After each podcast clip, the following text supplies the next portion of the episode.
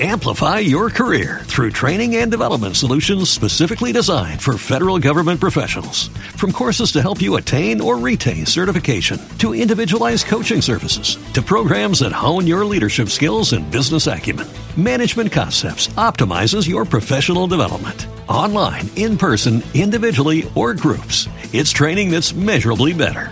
Learn more at managementconcepts.com. That's managementconcepts.com.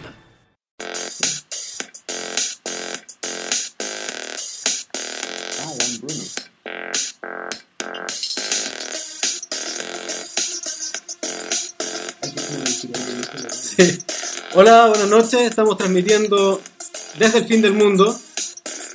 Mi nombre es Jorge Baradí.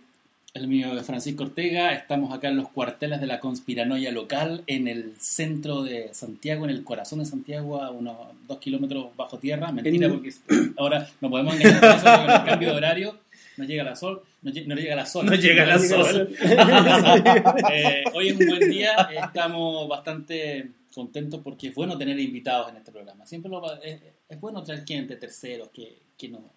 no sé. Que vengan pero- gratis. Mostrar- todo una, una verdadera estrella de los podcasts, y que aparte de su podcast personal, Sí, porque ha acabamos, por- nos acabamos de enterar que fue al Somos Millones, weón. ¿Cómo, ¿Cómo es eso? Pero es Se que supone que somos enemigos con Somos Millones, weón. son enemigos. Ah, bueno, No, ciertamente. Lo que pasa es que eh, Somos Millones es un podcast de... de- Televisión. No, no, no, es un- es un podcast de descreído y este es un podcast de fieles. ¿sabes? Sí, es Esa es la diferencia. O sea, No, tiene razón. debería- deberían ser enemigos. No, pero hay, hay gente buena. en- Pero en- puede en ser como, como Pero además Javier... cuando- de hecho, cuando trajimos a, a, a Bizama, fue, fue un especial de fe. Sí, sobre la, Sí. sobre la, la Virgen de, de Peña Blanca. Es, bueno, como Javier y Magneto, de verdad, son como dos caras de la misma moneda. Oye, eh, bueno, no tengo muy claro de lo que vamos a hablar hoy día, pero el título parece que, Que como, como la gracia era Villalobos invitar a. Villalobos, tenemos que hablar de cine, porque si este weón no sabe nada más, ustedes saben. Eh, Así que eh, queremos, eh, no sé, con Pancho tratamos, estuvimos toda la semana tratando de acomodarnos, tratando de pensar qué cresta hablamos con este gallo. De hecho, que- de hecho había, había mucha gente que no estaba que estaba esperando el especial de la Tierra Hueca, que se supone que era el próximo. Ah, sí, pues. Sí, pues yo también lo estaba esperando. Ah, bueno.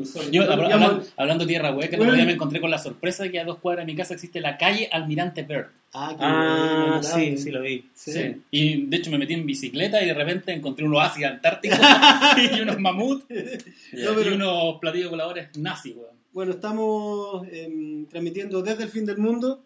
Nos auspicia esta noche Heineken y lo que, lo que tenemos para decir es que en realidad, primero, nunca, nunca nos crean eh, sobre el tema del capítulo que viene. Eh, hemos anunciado la Quintrala, hemos anunciado la Tierra Hueca, hemos anunciado, no sé, la recta provincia, el segundo Pero capítulo de los El vampiros. otro día nos, o sea, hoy día nos entrevistaron y nos, hicieron, y nos hicieron la misma pre- Sí. nos hicieron la misma pregunta y al final llegamos como a la, a la conclusión de que, una, que esto es como un recital punk en el fondo. La- Sí. Los temas salen como media hora antes de que nos juntemos. eh, la metáfora que hizo Jorge fue, fue re bonita, que era como tocar con instrumentos sin saber, la, sin saber teoría musical, pero cachar un poco de la letra y de, y de melodía. Sí, hagamos un poco de autobombo. Hoy día salimos en el mostrador, eh, bajo el gentil auspicio del editor Miguel Paz, y junto con Somos Millones mencionados como, como una especie de saboteadores de, de contenido. Sí. Como, como esa, esa preocupación que tenía Villalobos sobre si la gente nos creía lo que nosotros decíamos,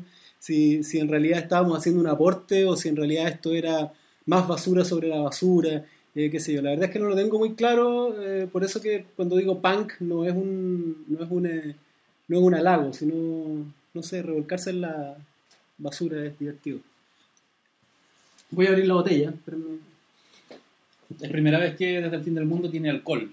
En realidad la cerveza no es alcohol. Ah, pero tengo, no, sí, alcohol, pero, pero hay que decir que yo no pedí cerveza, o sea, ustedes la tenían acá. Sí, pero ten- tenemos... eh, ayer- ayer también había- no, tenemos buñuelos que... Y también había cerveza en Somos Millones, pero no van a andar diciendo que yo ando impulsando el alcoholismo en los, los podcasts. No, para nada. Donde tú estás hay alcohol. Oye, em, ya, ¿de qué vamos a hablar en la noche, Villalobos? Cuéntame. Estamos hablando de películas, hablamos de hablemos de ciencia ficción. Hablemos de una, de una cosa que tú me tiraste por Twitter hace como dos semanas que me dijiste como eh, vi Sector 9 y, y no me gustó y por qué, por qué todos los críticos la mencionan como una fábula de la parte. Yo te iba a preguntar, ¿quién la leyó como una fábula de la parte? En todos lados. Pero, ¿a qué- ¿quiénes son, ¿cuáles son los todos lados? Ah, no, yo soy incapaz de citar fuentes y ser serio en, ese tipo de cosas. Yo solamente sé, yo tengo la certeza de que en muchos lugares la leí como... Yo solo difundo información.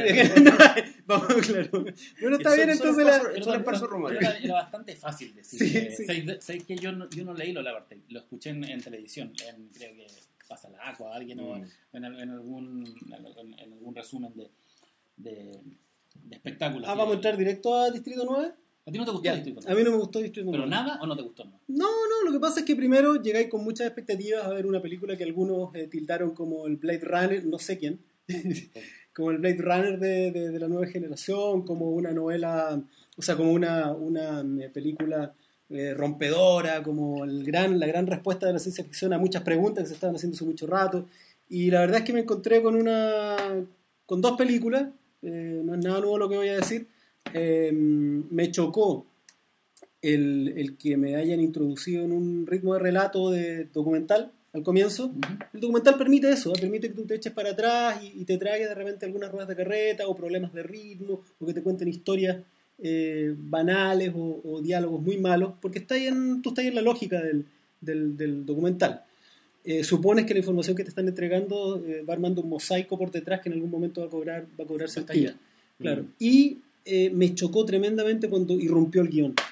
Cuando aparecieron escenas que en el fondo estaban dramatizadas. Exacto. Cuando Eh, empieza la el- película, en el fondo, eh, cuando- la, cuando- la peli- no, me- eh, O sea, un, momento, un momento preciso. El momento preciso en que irrumpe el guion es cuando el tipo está en la camilla y da un golpe en un gesto muy eh, cinematográfico. ¿no? Ese gesto lo hemos visto un millón Sí. de veces, que es cuando el tipo logra liberarse y en ese momento la película cayó en una especie de debacle, entró en una segunda lógica de película de tiroteos, eh, bombas, explosiones y persecuciones, eh, bastante convencional, donde lo único que rescata, lo único que puedes rescatar es eh, que los monos, weón, estaban increíbles, que no se recortaban contra el fondo, Era- estaban es- súper es blendeados. impresionante.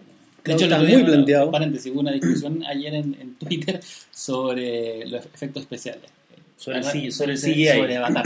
Sobre Ah, que, y llegamos, Ah, no lo caché, weón. como llegamos a que en el fondo ningún efecto especial te, te sorprende tanto como el primer dinosaurio de Jurassic Park. Mm. Pa- eh, Paréntesis, los de District 9 estaban bastante buenos. No, estaba Estaban en la raja. estaban la raja. muy Ahora, con respecto a lo que tú decís sobre, sobre el apartheid, eh, yo lo había leído bastante, a lo mejor lo había escuchado comentar, y cuando, cuando eh, comencé a ver la película me, me di cuenta que el, que el director había sido muy cuidadoso en justamente tratar de no aparecer como una metáfora del apartheid. De hecho, Mm.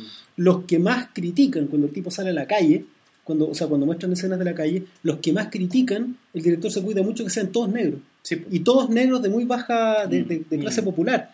Eso incluso se podría leer como una, como una lógica de no apartheid, porque al final, si tú te fijas, los gallos más abiertos de mente, los tipos que mejor pueden asimilar conceptualmente la presencia de los aliens, son blancos y son blancos universitarios, son profesores, son sociólogos, y son los tipos que abren y cierran la película, los que de alguna forma le van dando como discurso a todo lo que va pasando. Bueno, y el héroe es blanco, además. Y, y-. Sí, el héroe- y- y en el lado y blanco lo- está como la parte humana, entre comillas. y los negros- y los negros- los- negros son nigerianos- supersticios. Y los nigerianos, los son- nigerianos son supersticiosos, caníbales. Sí, claro. hay, hay una, hay una vuelta de tuerca bien extraña ahí. Ahora, porque- ahora tampoco, tampoco creo que los blancos sean, los blancos sean, em, eh, los muestran por lo menos en un par de guiños, aparecen como, la, eh, como igual de todas maneras bárbaros Sí, civilizados, con una cáscara, este tipo que va en el con una cáscara de tolerancia, ¿cachai? Como si yo los eh, soporto porque son distintos a mí, pero Mm. deben tener el mismo derecho, pero finalmente igual detrás son tan desgraciados como el como ese Blackwater, weón, que está que, que está masacrando tipos desde el helicóptero, ¿cachai? Que mencionas tú.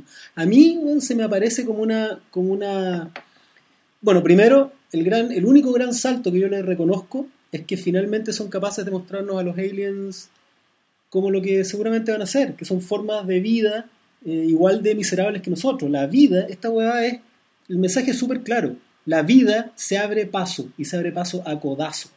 Cualquier, una, una margarita, weón, una flor, un dinosaurio o un conejito, se va a buscar cagar al hueón más chico, se va a buscar, weón, eh, Mm. comer primero, el- el- y eso es lo que pasa. Sí, Lo- La lo- pirámide alimenticia. Claro, por eso que muestran a los negros igual, a los nigerianos igual como unos conchesumadres explotadores. Afro- Así- afroamericano. afroamericanos, perdón. Eh, no, no, no son afroamericanos, son africanos. Ah, ya. Esos son los de verdad. Los muestran igual Es de conche su madre que los blancos, igual de conche su madre que los negros, que los amarillos. Y de hecho, los aliens, cuando Mm. tienen en su momento, de alguna manera, el sartén por el mango, también son un hijo perra. ¿cachai? Se cagan entre ellos. Se sí. cagan se entre, cagan entre ellos. ellos, Entonces, sí. es- es- ese aspecto yo se lo rescaté. Ahora, Massa no tiene idea de ciencia ficción. Qué ¿Qué, molesto. qué fue lo Oye, que pero, dijo? pero el- Que- el- no, que se le molestaba, ponte tú, le molestaba las citas, le molestaba que la nave recordara a la nave, a la nave madre de encuentros Pero cercanos. al final todo el cine Pero cita, sí, pero la, la No, no, pero- lo, que, lo que no, lo que no Eso resolvía es Massa, lo que no Pero resolvía, lo que no resolvía Massa era como, bueno, ya, pero, pero ¿qué pasa con eso? ¿Por qué te molesta la cita en sí? Y él decía, no sé, me molesta que sea la misma nave. Y era como. Pero mira, primero, Ni siquiera es la misma primero, nave. Ni siquiera primero, la misma nave. no, señor, no es la misma nave, porque hay una, hay una diferencia, hay una diferencia fundamental. Saca- Paradita la pizarra. La otra nave tenía como una...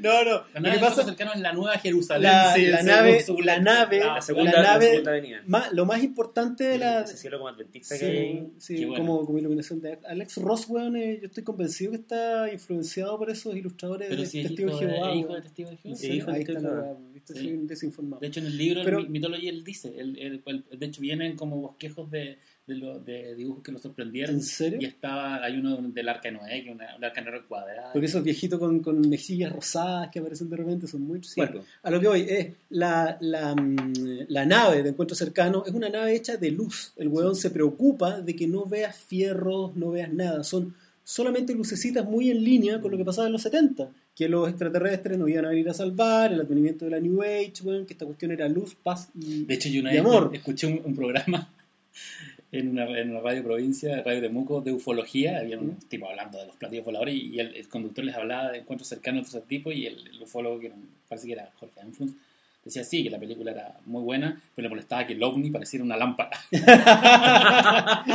Ah, bueno, pero... pero Pero, tú de verdad que parece una Ah, sí, lámpara. pero ahora tú cachai que en, tú que en la, secuencia, la secuencia cuando empiezan a acercarse los ovnis a, a, mm, a la nave madre en Close Encounters, eh, hay hasta zapatillas, weón. Sí. Los tipos usaron un montón de... de- Lo que fuera, de- lo que bonito. lo que fuera. Claro, aparece, aparece claro. Ahora un apunte corto, lo que pasa con la, con la imaginería de cómo, lo, de cómo los gringos reflejaron lo que ellos suponían que iba a ser el contacto extraterrestre ha cambiado mucho con los años, porque Sí, claro. en encuentros cercanos esa es, no- el fondo es la sacrilización de la tecnología, o sea, esa máquina es una gigantesca, es como el- el- además es una metáfora del cine, ¿cachai? Luz y sonido para. Spielberg. Sí. Pero con- en con Truffaut, Light and. Magic. Con- Con Truffaut haciendo de maestro de ceremonias, Sí. que muy es la ligación con la nueva ola, ¿cachai? Ujú. Pero eh, en una película que, en un remake que hizo, que apareció Keanu Reeves hace poco, que se llama El, El día que la Tierra se detuvo, Sí. vi el otro día. aparece, aparece una mala. especie de nave madre al final, pero ya no es metálica, sino que es genética, es como Sí, pura... biológica. Pero es tiene una- biológica, tiene una ¿cachai? escena que es igual, ¿Mm? que es cuando la nave está at- aterrizando en parte Sí, central, se ilumina de abajo y, y te hace ese efecto con Pero la ahora, sombra. la, pero ahora la nave es esta especie de, de- de gota de agua gigantesca Sí. como acuática, porque la idea ahora es que la revolución no viene de los bits ni el silicio, sino No. que viene de los genes. Biológica y más allá del plasma y de la manera como... Sí. la nan- cuan- lo que pasa es que hay algo que ha sido nefasto para la ciencia ficción, que es que la tecnología en realidad, a diferencia de lo que pensaban en- en lo- a principios de siglo, mediados de siglo y hasta los años 60, la tecnología ha ido desapareciendo del medio. Sí. Eh, los tipos pensaban que en el futuro, weón, tú ibas a entrar a una sala y iba a haber una sala metálica con llena de bichos y aparatos, y resulta que tú te encontrás hoy día con un living y la tecnología está escondida como un celular que se esconde en el pantalón, los botones seguramente los van a poner por debajo y en realidad las cosas cambian muy poco y la tecnología ha ido, ha ido achicándose. Entonces, seguramente, claro, la línea de pensamiento tiene que ver con eso, con que ahora lo que tú vas a ver van a ver van a ser cuerpos de plasma o, o biológicos y la, y la cosa dura va a desaparecer detrás, como los huesos. Es, es que una cosa así me pasa cuando veo los avances de Avatar, la, la supuesta gran película de fin Sí. de año. Mm. Que todo es como un paisaje así como perfecto, parece, parece un anime de verdad. Mm. Estos monstruos que ni siquiera son tan hiperrealistas como que. O sea, los de Distrito 9 se ven más realistas en el, el trailer, Mm. que el trailer de, de Avatar. Que el 3D está cagado. esta historia y toda la cuestión. Y por otro lado tenéis te muestran un avance en el año 2300 y aparece un de ruedas. Ah, claro. Como que, de, de hecho, Luis Ponce, un amigo, me dijo, comenta, bueno, me dijo, pero ¿por qué hay sillas de ruedas ahí? Van Y a haber y el- lisiados ¿Por qué? ¿Cachai? ¿Por qué? Porque, 2300. o sea, ya, pueden haber Sí. lisiados, pero en los 2300, como va la tecnología, deberían haber implantes biónicos, por último, sillas de ruedas con overcraft. Claro. Y, la, y el fin de semana, pasado fin de semana me puse a ver 2001 ¿Mm? en, en DVD. Esa película es tan limpia, tan pulcra Mm. Y es tan inhumana Mm. que todavía te parece futurista, porque esa película, Sí, puta que es inhumana. Sí, Pero es- ¿sabéis que ahí, ahí yo discrepo un poco. Hay, hay, cierta, hay ciertas cosas que son futuristas en un sentido y en otro envejecen muy rápido. Por ejemplo, hay un crítico súper lúcido que me gusta mucho que se llama Jonathan Rosenbaum. Y el tipo, a propósito de Metrópolis, dijo, miren cómo son las cosas, ¿cachai? Esta película que es del 27 ¿Mm? Eh, sigue siendo actual hoy día, a diferencia de 2001, porque 2001 era una película que el 68 imaginaba que en el 2001 todavía iba a haber Guerra Fría. Ah, ¿cachai? Sí, verdad. en cambio, Sí, claro. Metrópolis, que estaba ambientada en el año 3000, ¿cachai? Y que, pero que fue hecha en 1927, imagina que siempre va a haber guerra de clase. Siempre Sí. van a haber ricos y pobres, siempre van a haber hueones aplastados y hueones... Ahora, es una, aristocracia. ahora, es una lectura, porque finalmente lo que está haciendo, lo que hizo Fritz Lang, es, un, es temor al bolchevismo. Claro. En el fondo lo que está lo que está planteando ahí es que el futuro que es muy propio de la ciencia ficción, el futuro fascista, el futuro distópico, ¿cachai? Mm. El futuro siempre con un gobierno centralizado, es muy propio de la, de la sci-fi, la sci-fi es muy fascista. Eh, pero para volver sobre lo que había dicho Massa, eh, y, y el tema de la cita. que tú estás aquí. Claro. quiero- Quiero que le lleves lo siguiente. No, no. Eh, el- la ciencia ficción en particular es una obra colectiva. Ah. Nadie inventó la nave espacial, nadie inventó el rayo láser, nadie inventó los trajes de lycra. En la ciencia ficción en particular, las creaciones se apoyan unas con otras y, y- y todo el mundo profita de todo. Entonces, acusar a una película de ciencia ficción de que está llena de citas de otras es no entender ni una cuestión sobre la ciencia ficción. La nave que Mm. está flotando sobre eh, la ciudad está en Independence Day, está en- en En B. en Close Encounters, en B. Sí. Están, es, es parte del patrimonio de la ciencia ficción, que no es lo mismo que una copia. Y, y ni siquiera es una cita. El tema de la famosa uñita que tanto le, le complicó. La uña de la mosca. La uña de la mosca. Yo también lo he visto, y lo he visto en Japón, lo he visto en Corea, y es parte del patrimonio de la sci-fi. La sci-fi en particular, y esa, esa fue su potencia, y hoy día es justamente su debilidad más grande. Ujú. Es un gueto endógamo, Sí, que sí. come, de sí misma. claro, come lo ya comido, regurgita y fabrica y crece desde un centro, ¿cachai? Y hoy día está tan grande que para crecer un centímetro tiene que hacer un esfuerzo monstruoso y ya no está creciendo nada, ¿cachai? Mm. Pero, pero ese es el tema con la cita, hay un error ahí de... de- de- de- De- de- del colega Gonzalo. Sí, del colega tuyo. A mí lo que me interesó, igual para, cerrar el tema de Escrito 9, me interesó mucho esta idea del, del- del- de la ciencia ficción hecha a partir del detrito, que yo creo que es algo que también fundó Kubrick con la naranja mecánica, ¿cachai? Mm. Que es como hacer, hacer ciencia ficción ya no en espacios cristalinos y blancos, sino como en mundos que están como llenos de graffiti, que donde hay basura en las calles, y que es una, un tipo de ciencia ficción, Como Galáctica. Es bueno, como, como Blade Runner. Bueno, esa la es cyberpunk, mecánica esa y es Runner son dos, son dos vertientes de cómo se, cómo se llega al mismo tema. Esa weá es cyberpunk. Y lo bueno, lo que tiene de, de choro eso, es que en el fondo es, es, el, adveni- es, es el canto de muerte de la, de la sci-fi. ¿En, el- en- en qué sentido? La, la ciencia ficción es como el, el brazo armado, por decirlo de alguna manera, del, de la, del, del iluminismo. Son de la, de la ilustración, perdón. Son, son tipos, ¿cachai? Que eh, escribieron novelas, en el fondo publicitando lo- lo- el, eh, la tecnología y la capacidad de la tecnología y la técnica para alcanzar la felicidad. Y la re- publicitando la razón y, la- y declarando la muerte de Dios. ¿no? Exacto. Claro. Eh, Ese, ese es el, ese es el objetivo o la agenda que tiene O reemplazando a Dios por Y la- que Claro. y la y las y se pegó un tremendo conchazo y bueno y el principal el principal eh, ministro fue terminó siendo Estados Unidos que era un país joven que tenía que tenía todo el, el espíritu de Europa ya había perdido de qué sé yo de, de renovación de el, del- de nuevo el, el Galahad weón, ¿cachai? que era John Wayne de nuevo el, el jovencito el héroe ¿cachai? muy muy en la edad de oro Gringolandia con sus relatos ellos le dieron un impulso nuevo pero se pegó un conchazo heavy weón, contra, el, contra la Guerra Fría, contra el final de la Guerra Fría. Eh, y terminó convirtiéndose weón, en, en el canto de muerte de la sci-fi cuando los tipos descubrieron que la tecnología no era el camino hacia la felicidad, que los países más desarrollados weón, tenían los índices de suicidio más grandes, cuando descubrieron que en realidad de, de- de ser una herramienta la tecnología, el hombre se había convertido en una herramienta la tecnología y un montón de, de tópicos en ese sentido. Y aparece el cyberpunk, que es re loco porque es curiosamente aparece junto con la informática. Eh, eh, más o menos junto con la informática. Tiene, tiene una, ahí hay una, una- Pero hay varias, hay varias teorías sobre el origen ¿Por del qué, por qué es curioso que surja con la informática como natural Porque, que surja la sí, informática? pero es que lo loco es que el- la pulsión de la sci-fi clásica es hacia afuera. Hacia las estrellas, al No, y, infinito y, más una, y allá. una rapsodia, digamos, Claro. es como la tecnología es buena. Claro, y al Claro. infinito más allá, eh, al ir donde nunca nadie ha ido antes. Sin embargo, la informática, claro, la informática es como un inconsciente, es para adentro. Es como la internet o, la- o el computador como, como la ciencia, como la mente. Entonces es como un irse para adentro, una introspección o una introversión, de pronto. Y Qué freak, pero podéis ver el 2001 como, como metáfora. O, o Dave Bowman en la nave llegando a Júpiter ¿eh? o entrando en HAL 9000 para desconectarlo. Ah, claro. Bueno, él, él desconecta. Bueno, ahí nos podríamos ir a una paja tremenda.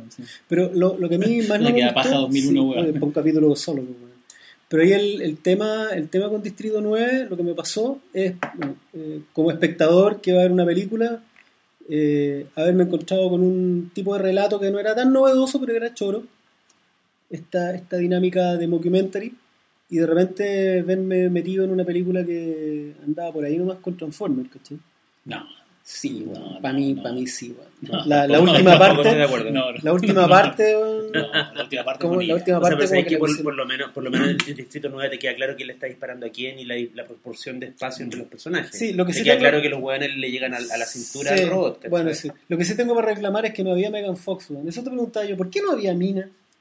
Porque era una película, pero había mina. La O mina, sea- la mina era el centro emocional del personaje. Sí, pero... Porque no había mina serio, la mina como, claro, como una, La Mina, po, una culoncita así. Eh, con una Megan Fox, weón, una Mega Fox. ¿Por qué no había Mina? El weón tenía que correr, No sé. tenía que haber esa escena del weón corriendo de la mano con las salto a por lo, detrás. a lo Tom Cruise. ¿Hay cachado que, cachado que los trailers de todas las películas de Tom Cruise muestran a Tom Cruise saltando? No, pero, es- pero esa, esa, ese comenzó eh, Rambo con esa weá. Stallone. Stallone pero- siempre está ¡ay! con el Pero, con pero, los Stallone hocicos chuecos, salta, pero Stallone salta como hombre, pues Tom Cruise como... A ver, a ver, a ver, ¿cómo, yo, cómo- quiero, yo quiero saltar como cómo, cómo se salta como No hombre? sé, Este, pues, como- salta como... como ¿Sabes, cuál es- ¿Sabes cómo se salta como hombre? De la misma manera como se baila como hombre. Ah. Tú bailas como hombre si no mueves la cabeza. Fíjate en lo. Fíjate, tú puedes hacer lo que quieras, A ver, Si si no no estás moviendo- un ejemplo así. te lo estoy haciendo. pero estáis moviendo la cabeza. No, pues si tú, si tú haces esto, se perdió la masculinidad. Pero, y, La- ah, por no, no, ejemplo, no, ¿sabes qué? eso es por ejemplo, eso es espérate. porque Pero- los negros son así. Por ejemplo. No, pero el negro. No, pero ¿De los qué negros- estamos pero hablando? estamos moviendo todo. No, no, no, no, no. Eh, me refiero a. ¿Qué te pasa, weón? Ya. No, eh, a lo que. Cáchate el flamenco. El weón está quieto, ¿cachai? Los Ilois, los Ilois. O sea, el weón flamenco, weón, se mantiene quieto y se mueve, hace toda su weá, ¿cachai? Ya. El staccato y, y el horizonte fijo, weón, es bailar como compadre. Cualquier otra desviación es, tiene Es otra weá rara. Es otra Es una rara, weá weón, que rara, no- Yo niego aquí- a yo aquí comentar. estoy viendo un, un torpedo de diálogo. Parece que la cerveza está haciendo efecto. No encuentro ni un brillo a Megan Súper masculino el flamenco. Puta, yo lo encuentro muy masculino. Sorry. Oye, ya, estoy viendo acá un, un apunte de diálogos, una, un torpedo. No, que en el ¿Qué- qué es lo fondo eh, era- tiempo? hablamos como, sí, hablamos como que estos cabros son súper precisos, ¿cachai? Entonces me dijeron por correo, hablemos del, del- de la ciencia ficción en el cine durante el siglo XX, será como la orden, ¿cachai? O Hagamos una sugerencia. primero antes. An- Antes, para hacer todo este tema. Eh, ¿Bailemos? ¿Podemos hablar? No, no, no. Podríamos hablar, podríamos hablar, weón, así como para conectarlo, así como para no decir que esto es un capítulo de Analízame Mutante. Eh, la ciencia ficción en Chile, weón. Porque esto se llama Desde el fin del Eh, mundo. Qué buen punto, qué buen punto. La ciencia ficción en Chile como eh, Cine. el cine. Claro. Bueno, Muy interesante, muy interesante. A ver, yo diría que mm, la ciencia ficción en Chile como tal no existe así como el género. No, no hay, no hay películas de ciencia ficción chilenas. ¿ya? Eh, hay películas de que han Hay tenido elementos de ciencia ficción. Por ejemplo, yo me, acuerdo- me acabo de acordar del huésped de esta película que sucedía Sí, en el... En el. Sí, bueno, está Santos que tiene también elementos de ciencia ficción. Hay algo allá, hay algo allá afuera. Hay algo allá, es que algo allá afuera es más bien una cosa media linchana. Mi último hombre. Eh, solos. No, mi último, solos. Solos. Solos, también cabería en la categoría de, de, de ciertos elementos de ciencia ficción. Pero ¿Sabes ¿sabéis qué? Mata un huevo. Mata un huevo es como Donnie Darko. Eh, Pero- pero es no, medio no. alucinógena, No, no, no, pero es más que No, no, pero pero tiene el no, cameo, pero no, no, tiene cameo de Baradit. No, pero, no, pero sabéis que no, no, no, no, la, no la rechazo porque por el un tema de calidad, sino que lo que pasa es que al final la explicación no es sci-fi. No, po, no, no, es, una alucinación. Mm, Claro, Entonces no no, no, no le... Claro. Si nos ponemos... Bueno, eh, si podríamos- nos ponemos eh, No, ortodoxos, Al revés, si nos ponemos ortodoxos, la alucinación es por un químico producido tecnológicamente. Así que, Eh, bueno, sí. Ya. No, Sí. no, ya. El. Es más bien un episodio de Gen emisión Michima. desconocida. Gen Michima. Gen Michima. Gen Michima. Eh, La dama del balcón. Es una tele, era- es- tenía elementos. Tenía clones, ¿no? Tenía, tenía clones. Tenía sí, clones. Tenía clones. Antes de resistir. eh. Sí, Antes hablando años Resistir, sí, 80. No, claro. no, y tenía todo un rollo con los nazis. Con los Pero, ese, nazis. pero ese guion, ese guion era, no era chileno, no era original. pues. No, no, era- es- era, era acá, pero lo que pasa es que lo ¿En reescribieron, lo reescribieron a toda máquina, le dijeron como saquen los nazis, saquen los experimentos genéticos y saquen los campos de Y concentración. reemplazaron a los nazis por, por ruso. Por ruso. Ah. No. Era maravilloso. bueno, muy ad hoc, bueno, a la- Ahora heavy, la- yo me acuerdo siempre, la casa del, del, del nazi ¿Mm? eh, o, o ruso que estaba en Valparaíso era muy parecida a la casa de. Serrano Valparaíso. Sí, algo claro. había, algo había. Algo sí, yo creo que... Miguel se filtra en todas las en todas las imaginerías conspiranoides chilenas. Miguel, ¿no? tú tienes un, Yo, yo... un acercamiento. Sí, sí, para mí es Miguel. Para mí es Miguel. Sí. Oye, no, pero cuando preguntaba ciencia ficción me, me refería a que... mm, Déjame, es que se me, se me quedó el tintero para mí lo más, lo más, lo más relevante. Eh, hay una película muy rara que muy pocos han visto. Bueno, hay tres ejemplos. Uno se llama Tierra sin Ley, que es una película pseudo gringa, muy B, que se hizo hace años en Chile y era una especie de Mad Max, donde no tenía Chile ninguna relevancia, pero había actores chilenos. Estaba Walter Klige como presidente de este especie de, de- de país tercermundista que estaba bajo el imperio de, de unos motoristas asesinos. ¿Ya? El tercer ejemplo es No tan lejos de Andrómeda, que es una película donde hay un tipo que habla de marciano y que de hecho es una especie de cazador de aliens. Es una película muy rara. Eh, y bueno, y la tercera, muchas de las películas que ha hecho Raúl Ruiz en Chile, las que, las que hizo antes y las que, las que ha hecho después en su retorno. ¿Ya? son Cofralandas tiene elementos de ciencia ficción. No he visto, no he visto ni una hueá. Debería ver Cofralandas, te, te ¿Sí? gustaría.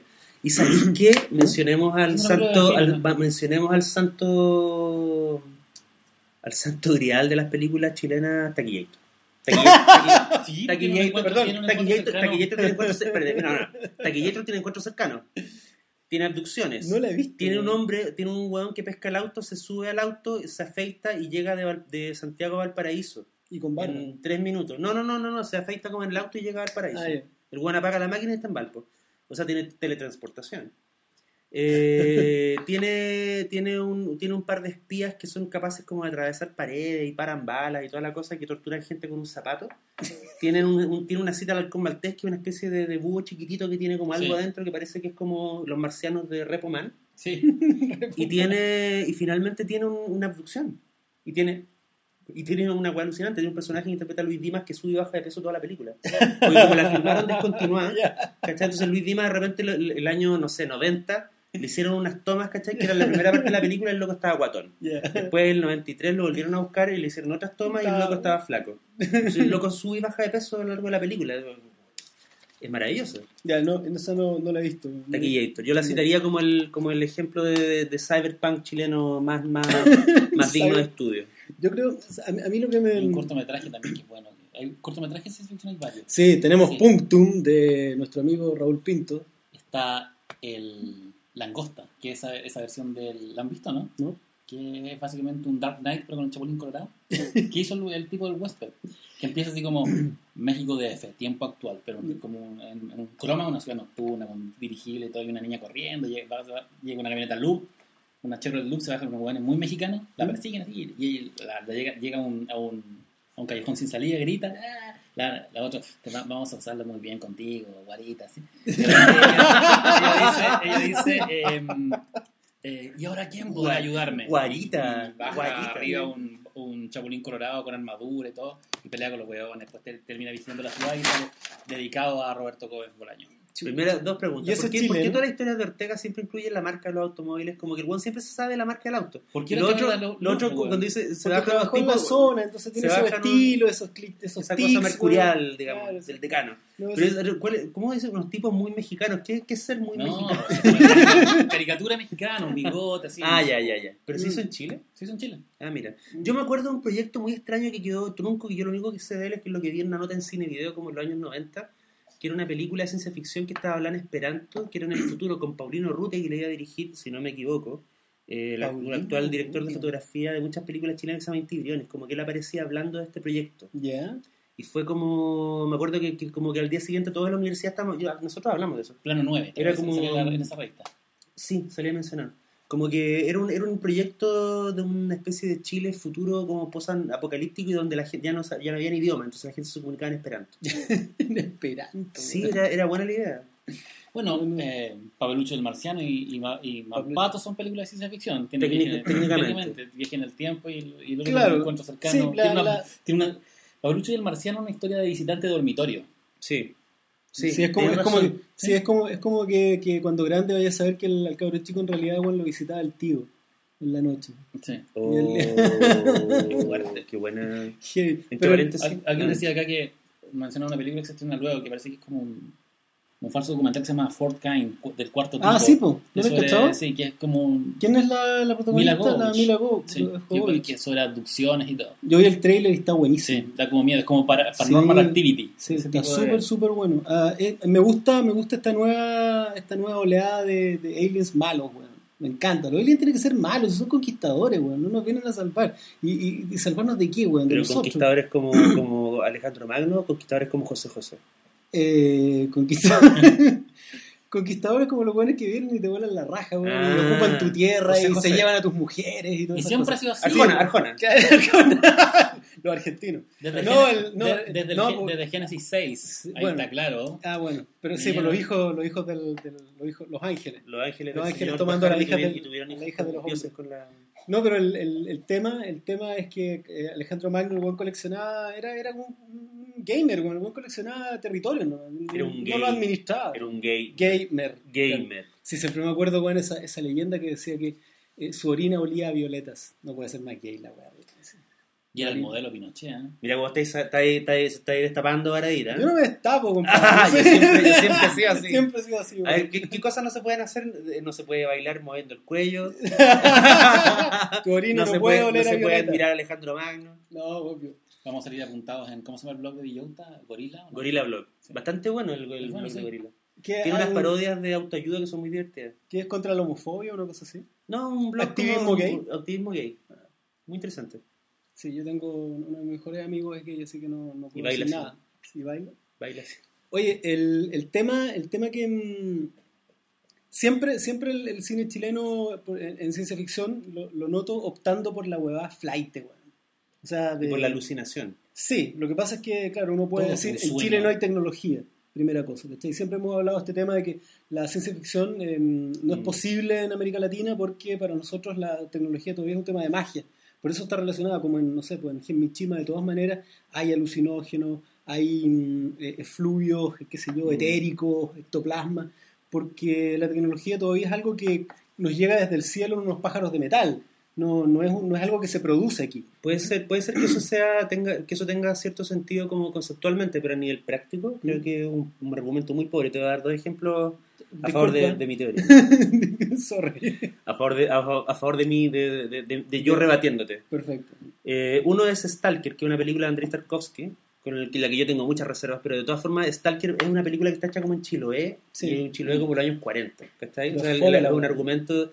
Es bastante fome, pero si tú lo pensáis, es sci-fi como sci-fi, sci-fi, lo más sci-fi que se puede hacer. Sí. 2001 y Stalker son como las dos weas, ¿cachai? Mm. Y, Tenemos un amigo que nos llevaba a ver Stalker así, pero sí, Jaime, Jaime Otazo, le mando un saludo a él. Sí, Jaime, gran Jaime. Sí. Y todos los que fuimos nos quedamos Yo me- Probablemente, me- probablemente, probablemente, él era el único de nuestra generación que había leído Stanislas Lem. Ya. Ah, Tienen que ver Stalker, pero- la dan en el, en el cine La Católica. Fuimos y todo. Pero yo, yo finalmente la terminé viendo en dos tandas en, en, en DVD muchos años después. y Stalker no tiene ni un efecto especial. No tiene No. nada, nada, nada. Si está hecho como que al final la pieza que van a visitar los, estos viajeros Ujú. de la película es una pieza que se está como cayendo a pedazos y donde Sí. toda la magia que hay un chorro, de una, una- como que llueve dentro de la pieza. Muy típico de Tarkovsky, ¿verdad? Ujú. Y el otro ejemplo se me está olvidando. Ah, perdón, La Yeté, mm. de Chris Martin. Sí, pero yo no estoy diciendo que el cine chileno no Ahí tenéis opte por la no, pero ahí tenéis dos películas Claro. que no, están, no tienen eh, te- te- tecnología, ¿cachai? En Sí. pantalla. Son pero, pero no, claro, pero no, no me refiero no me refiero a que el cine chileno no opte por la tecnología por una cuestión de carencias, ¿cachai? Porque en realidad no, no tenemos tecnología, sino que la tecnología no está en nuestra mente. No, Entonces, sí, cuando- eso, eso te lo compro. Claro, ¿cachai? Gracias. Entonces, entonces cuando llegue el momento de escribir ciencia ficción, se nos confunde. Y bueno, y puta, y lo digo de, de- de primera, Mm. de primera fuente, ¿cachai? De inmediato se me confunde la posibilidad de hablar a distancia con la posibilidad de hablar a distancia, ¿no? Sí. Con la, la posibilidad de, de escuchar eh, eh, con la posibilidad de, O sea, en el fondo, paranormalidad con, con tecnología son temas que se nos confunden. ¿cachai? Y aparece muy claramente en, en, eh, en Genmichima en particular. Y curiosamente, entre los japos también les pasa. Y también a ellos les cayó la tecnología de repente, a pesar de ser muy cultores, esos gallos en, en sus películas em, tienden a mezclar la cosa paranormal con la cosa te- te- tetracular. No, no. Y, y es de ahí la avalancha de teléfonos asesinos, celulares asesinos, cintas de video eh, que son capaces de grabar. eh, Sí. La, idea, de la te- es la idea de que la tecnología sirve como recipiente para los miedos más antiguos.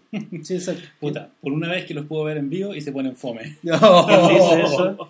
Guayek.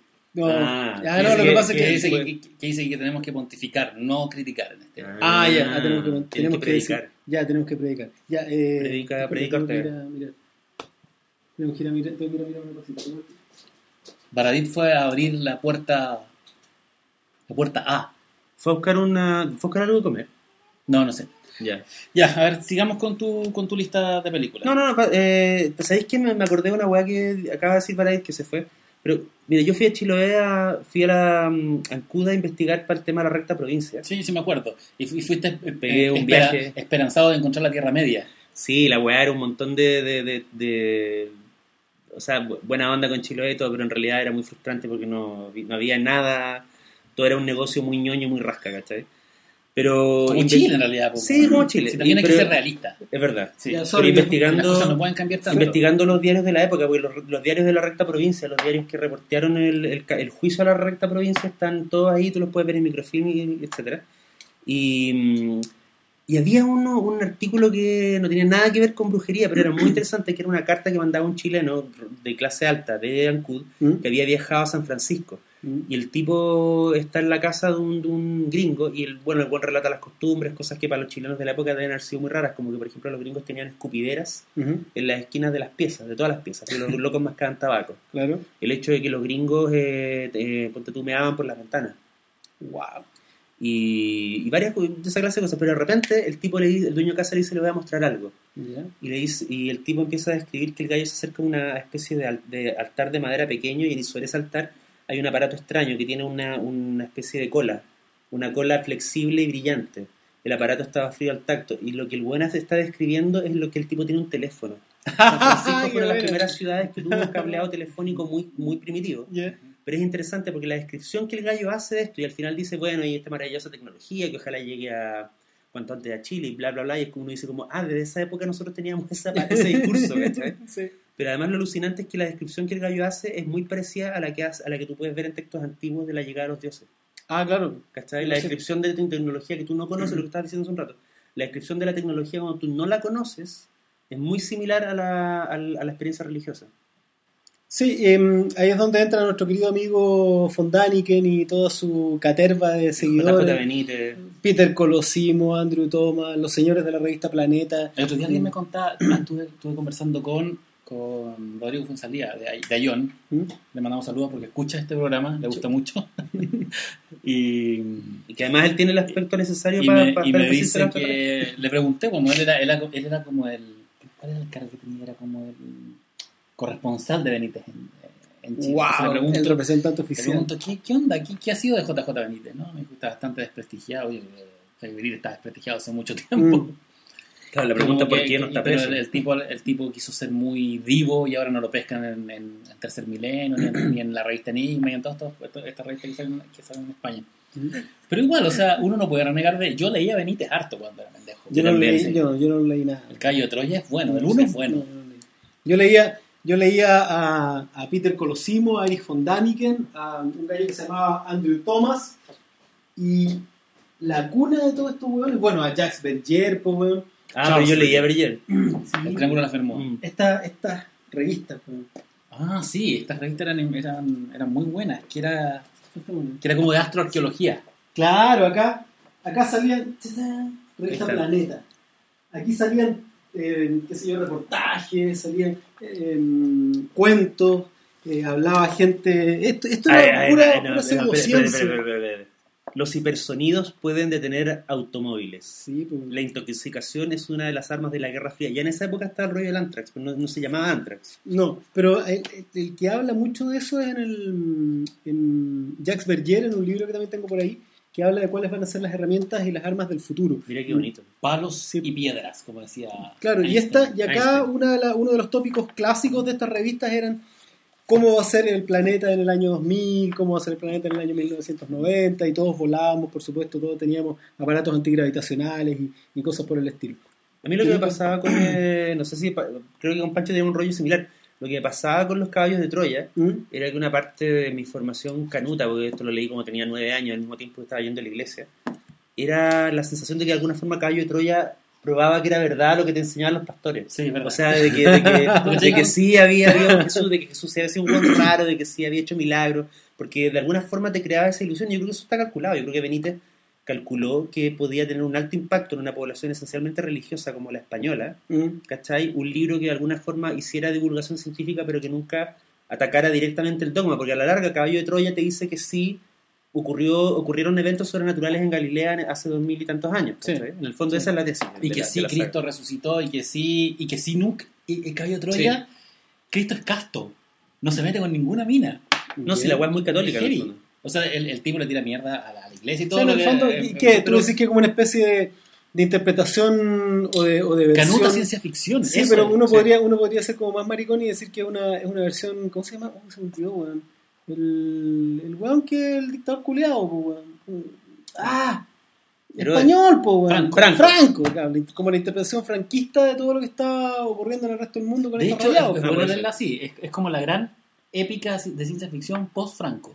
claro. Porque tiene el tema, el tema de es- es- la España de Franco era una España tremendamente católica, o sea, todo gira en torno a la iglesia. Y esto lo mezcla con efectos especiales. Pero es verdad. Franco con efectos Eh. Daniel lo decía recién, nosotros tenemos, tenemos en común que somos de la misma región, de Catolicismo Temuco y Victoria, paqui- en, paquix. la novena, en la novena región y los dos nos criamos en, en la iglesia evangélica, en, el- en la región más evangélica de En el, en, el, Chile. en el Cordon Belt. Sí que la gente se impresiona cuando digo, pero Temuco es una ciudad, no sé si estará a 50%, eh, pero Mm. por lo menos los evangélicos tienen más plata que los católicos en, en Sí, Temuco. y más influencia y, Y más, influencia y todo. Sí. O sea, es tan heavy que a la entrada de Temuco hay una cruz monumental. ¿Mm? Pero la Rosenberg, pusimos nosotros. los dueños de... No, no, lo puso la Iglesia Católica. Ro- eh, Rose- Rosenberg, el dueño del, del- de los cordones, de los colchones Rosen. Rosen, que, un- eh, que era judío y de repente se cambió a la iglesia evangélica, a la alianza cristiana misionera, Sospechosamente. llegó y puso delante un acto más grande que dice Dios es amor. Primera iglesia evangélica, pero para tapar la los Les cabros. ganamos, les ganamos, les ganamos la guerra publicitaria. Le ganamos. En los años 80, en los años 80. Sí. No, pero aclaremos igual que yo era bautista y, y Ortega era de la Alianza Misionera. O sea, ¿Cuál, es la, cuál es la diferencia? ¿Te sabías? ¿Te acordáis de la diferencia técnica? Creo que voy a huir de aquí. La, la diferencia técnica Hagámosle una exposición mano que ahora. los bautistas eran, eran cuicos y eran más liberales. No, eran en cambio, la, la eran alianza es como lo que dice la Biblia, es la Biblia. Ah, ninguno sí. salíamos a, ninguno de los dos era de los que salíamos a Lo predicar. que nos lleva, no, si yo hice puerta a puerta. Yo, yo no. Oh, Dios. Me imagino, Hizo- me imagino ya lo chiquitito con unos ojitos llorosos, así. Dios te ama, eh, encuéntrate con él, por favor, ven a nuestra iglesia el domingo. No, no, Y eso Igual no- tengo que decir que teníamos bastante mejor folletería que los testigos de Jehová, que eran unos chulos. Tenían todo esto- todas estas cosas de la atalaya, esas picanterías. La de nosotros, la de nosotros era harto más bonita. Y eso nos lleva al segundo tema de la noche, la, ¿Eh? seg- la segunda venida de Cristo. Ah, pero yo quería decir Perus- algo antes. la perucia, la quería- parucía. la parucía. Yo quería decir algo antes. Que suena como una Em, operación que te meten algo por el ano. No, no, no. La por favor, aquí no decimos la palabra no, Ah, en este eh, podcast. Eh, no lo quería decir antes para cerrar el tema de la sci-fi. Es que el otro día pensando, se me ocurría si la, si la sci-fi era el, el programa o era la, o era la, la, la publicidad de la, mm, del proyecto de la ilustración, eh, uno podría perfectamente pensar, weón, que la utopía sci-fi, real eh, fue la Unión Soviética Mm. eh, y que finalmente la Unión Soviética fue sci-fi. Eh, cuando tú miráis, eh, no sé, el proyecto, el proyecto de la, de la ilustración tenía que ver con control. Es decir, el hombre en control de la naturaleza, en control de su destino, en control de sus sistemas políticos, en control del mercado. En el fondo, el, hombre ordenando el entorno para que funcionara en- en su beneficio. Y un poco Unión Soviética eh, cumplió, la, o, o cumplió la utopía y se derrumbó junto con el proyecto también de, de la ilustración. De hecho, la imagen del hombre nuevo. Sí, pues. Sí, pues. Y el, el, el, el superhombre, weón, el, el, el, el hecho de mm, la idea de la idea de, de- de la tecnología en, en- en función del- de la persona, como cumpliendo los sueños de las personas, eh, la Unión Soviética como, como la, no sé, pues, para decirlo de una manera súper sencilla, todas las, todas las películas sci-fi parecen filmadas en Unión Soviética. Sí, y te ponen como ejemplo una cuestión verdad, la tecnología soviética. Todo era gigante, radares gigantes, aviones gigantes, submarinos Claro. gigantes, barcos gigantes. Todo era monstruoso. Hay una historia. Planoplanos y todas esas cosas. Hay una historia muy bonita que está, está en Legado de Cenizas, que es este estupendo libro de, sobre la historia de la CIA. Mm. Y aparece que uno de los grandes errores de la CIA fue eh, mal informar a varios, a varios gobiernos gringos sucesivos sobre la capacidad de fuego y la capacidad bélica de la Unión Soviética, que en el fondo durante años fue un boxeo de sombras. ¿cachai? Ujú. Fue como los gringos armándose y armándose y armándose para luchar contra un enemigo que a la larga no estaba tan armado como ellos, O que sea, nunca estaba tan armado Nunca como ellos. estuvo, o sea, eran, Pero siempre al borde del colapso los soviéticos. En el legado, en el Hacían- legado hacían esos desfiles- ¿Tú cachai que hacían desfiles con misiles que eran De tan cartón. huecos? Sí, claro, y también, y también la historia que contaba Khrushchev, weón, de haciendo pasar varias veces a los bombarderos, Sí, weón, sí. para que se vieran mucho. Sí. Y la. que eso es como muy chileno, así como. Me acuerdo de un chiste de la- sí. y la- idea- la, sí, parada militar, como la conocemos hoy día en, en Chile, ¿cuándo empezó a instaurarse acá? Así como con todo. Porque antes eran desfila- desf- desfiladas las escuelas, pero que sacaran tanques, aviones y todas esas cosas. Creo. ¿sabes qué? Creo, creo, no, no, no, creo que eso fue para la crisis con Argentina. Creo que ahí, ahí Porque eso es muy soviético. Sí. ¿verdad? Porque una cosa es el desfile marcial, el desfile, el desfile de los soldados, de la escuela. Bueno, y es una, una prueba, para mí era una prueba de la debilidad soviética, o sea, tener que, tener que ver a Buconer, ¿cachai? Sí. Decir, oye, weón, tenemos toda esta... Bueno, en realidad no tenían nada. Bueno, y el legado de ceniza los locos descubrieron a fines de los años 70, cuando ya la Unión Soviética estaba bastante colapsada, maltraer. a mal traer. Los gallos descubrieron que durante buena parte de los años 50, eh, equipos de, de escritores que eran gallos que originalmente habían estado haciendo ciencia ficción Mm, en Rusia, mm. en la Unión Soviética fueron reclutados por el partido para empezar a producir informes falsos que cayeran en manos de la CIA. Lo que es alucinante porque quiere decir que durante, por lo menos, en, el- en- en la década que fue como el furor de la ciencia ficción chatarra, que en los años 50, la inteligencia del mayor país de- del mundo literalmente se estaba alimentando ciencia ficción. Sí, Y estaban tomando decisiones bélicas basadas en weas que están inventando. Bueno, la ciencia ficción es el gran fantasma del, del, del siglo XX. El gran, la, primero fue el gran objetivo y después el gran, el gran fantasma del, del que había que protegerse. La, mm, no sé, pero ahora lo que me llama la atención es que el cine fue bastante más, por decir, no sé cómo decirlo, pero fue bastante más previsor o fue bastante más lúcido en ese sentido que la literatura. La literatura está muy entrado al siglo XX, no sé, hasta los 60, seguía siendo, la ciencia ficción seguía siendo la, eh, una, una fiesta, la Mm. fiesta del futuro. Sin embargo, ya con Fritz Lang en Sí. Metrópolis, tú veías que la, la- la tecnología iba a producir castas, iba a producir eh, desastre, iba a producir, em, qué sé yo, Ya, elites. ya era, la ciencia ficción en los años 20 en el cine ya era distópica. Exacto, exactamente, mucho antes. Y, Mm. y el cine siempre ha mostrado esa, esa doble cara. Sin embargo, la, la ciencia ficción escrita le costó mucho, mucho más. Eh, a fines de los 60, a principios de los 60, recién empezaron a aparecer eh, señales en ese sentido. Ni hablar, recién se destapó todo a principios de los 80 con el cyberpunk como en pleno. Mm. En ¿Tú cachai que Fritz Lang es un gallo tan fundamental que el tipo inventó el countdown? El conteo, el conteo regresivo, el 10, 9, 8. ¿En serio? Él lo inventó porque él hizo una película que se llama La mujer en la luna, que lo tengo eh, del 29. Ah, sí, Y el- la película era muda, y tenía un lanzamiento, tenía el primer lanzamiento de un, de un, ¿Cohete? un- un primer lanzamiento espacial en cine, ¿cachai? Guau. Entonces llega Lang a contar la historia y dice como, dice, chucha, pero ¿cómo vas a ver la gente? Porque va a tener la nave ahí humeando y de repente va a despegar, no hay ningún suspenso, ¿cachai? Qué bueno. Entonces el tipo decía, a ver, eh, hagamos, hicieron una prueba que se puede ver en un documental, con el conteo, a- a- digamos, no al revés. Entonces, uno, dos, tres, cuatro. Entonces, como que la gente con los cuales probó el conteo le dijeron, chucha, pero cosa podría Pero- seguir por siempre, no hay Exacto, suspenso. Exacto. Entonces Lang dijo, ah, entonces tiene que ser al revés. no te puedo creer. Y cuando llegaron los años 50, ¿Ah? uno de los, de los locos ligados, lo- tú cachai que la carrera espacial gringa tenía muchos alemanes. Sí, o sea, Y, los, Estaba y uno- de los tipos alemanes, ¿cachai? Paró el dedo cuando llegó la hora de cómo vamos a transmitir, cómo vamos a difundir esto eh, eh, propagandísticamente. Uno de los tipos dijo, si lo van a transmitir por radio y por televisión, se tiene que hacer con un conteo regresivo y les llevó la película. Oh, qué buena. qué Buena historia. El cine, dato. el cine ahí Porque contaminando siempre- la ciencia de la Claro, porque ciencia. siempre, siempre me, me- siempre he encontrado la raja, weón, como uno de los grandes, una grande herramientas de suspenso el tema de la cuenta atrás, pues, weón. Sí, Si te, te- cada vez te vas acercando más, más, más, más, y de repente cero, la weá, lift off, weón, Cuando chico y quería ser astronauta como todos los niños, ¿Mm? uno de mis primeros grandes traumas cuando entré a Kinder era descubrir que cero era un número que no valía nada. Pero para mí, porque para mí lo valía todo. Era el cero que pegaba los cohetes. Cero Para mí de despegue. verdad fue como un trauma descubrir que el cero no valía nada. Oye, ese, ese, esa película Viaje a la Luna de... La mujer, no, la, el de- de- mujer de en la luna, no, la mujer en la luna. La mujer en la luna. Sí, esa es- no es una que se llama Alita, No, esa es Alita, reina de la luna. Es una- es o de una- Marte. que es una reina de Marte. Reina de Marte. que es una sí. rusa. Que es como Sí. de la misma época, igual. Sí, y, y ¿cachai que, que la- la- las películas más potentes son o alemanas weón, o, rusas? O rusa. Eh, Es que tenía que ver con dos, con dos cosas. Uno tenía que ver con el movimiento del futurismo, que era un movimiento estético. Sí, claro. Y lo otro tenía que ver con una serie de novelas que estaban apareciendo con, con, eh, con poemas futuristas, ¿cachai?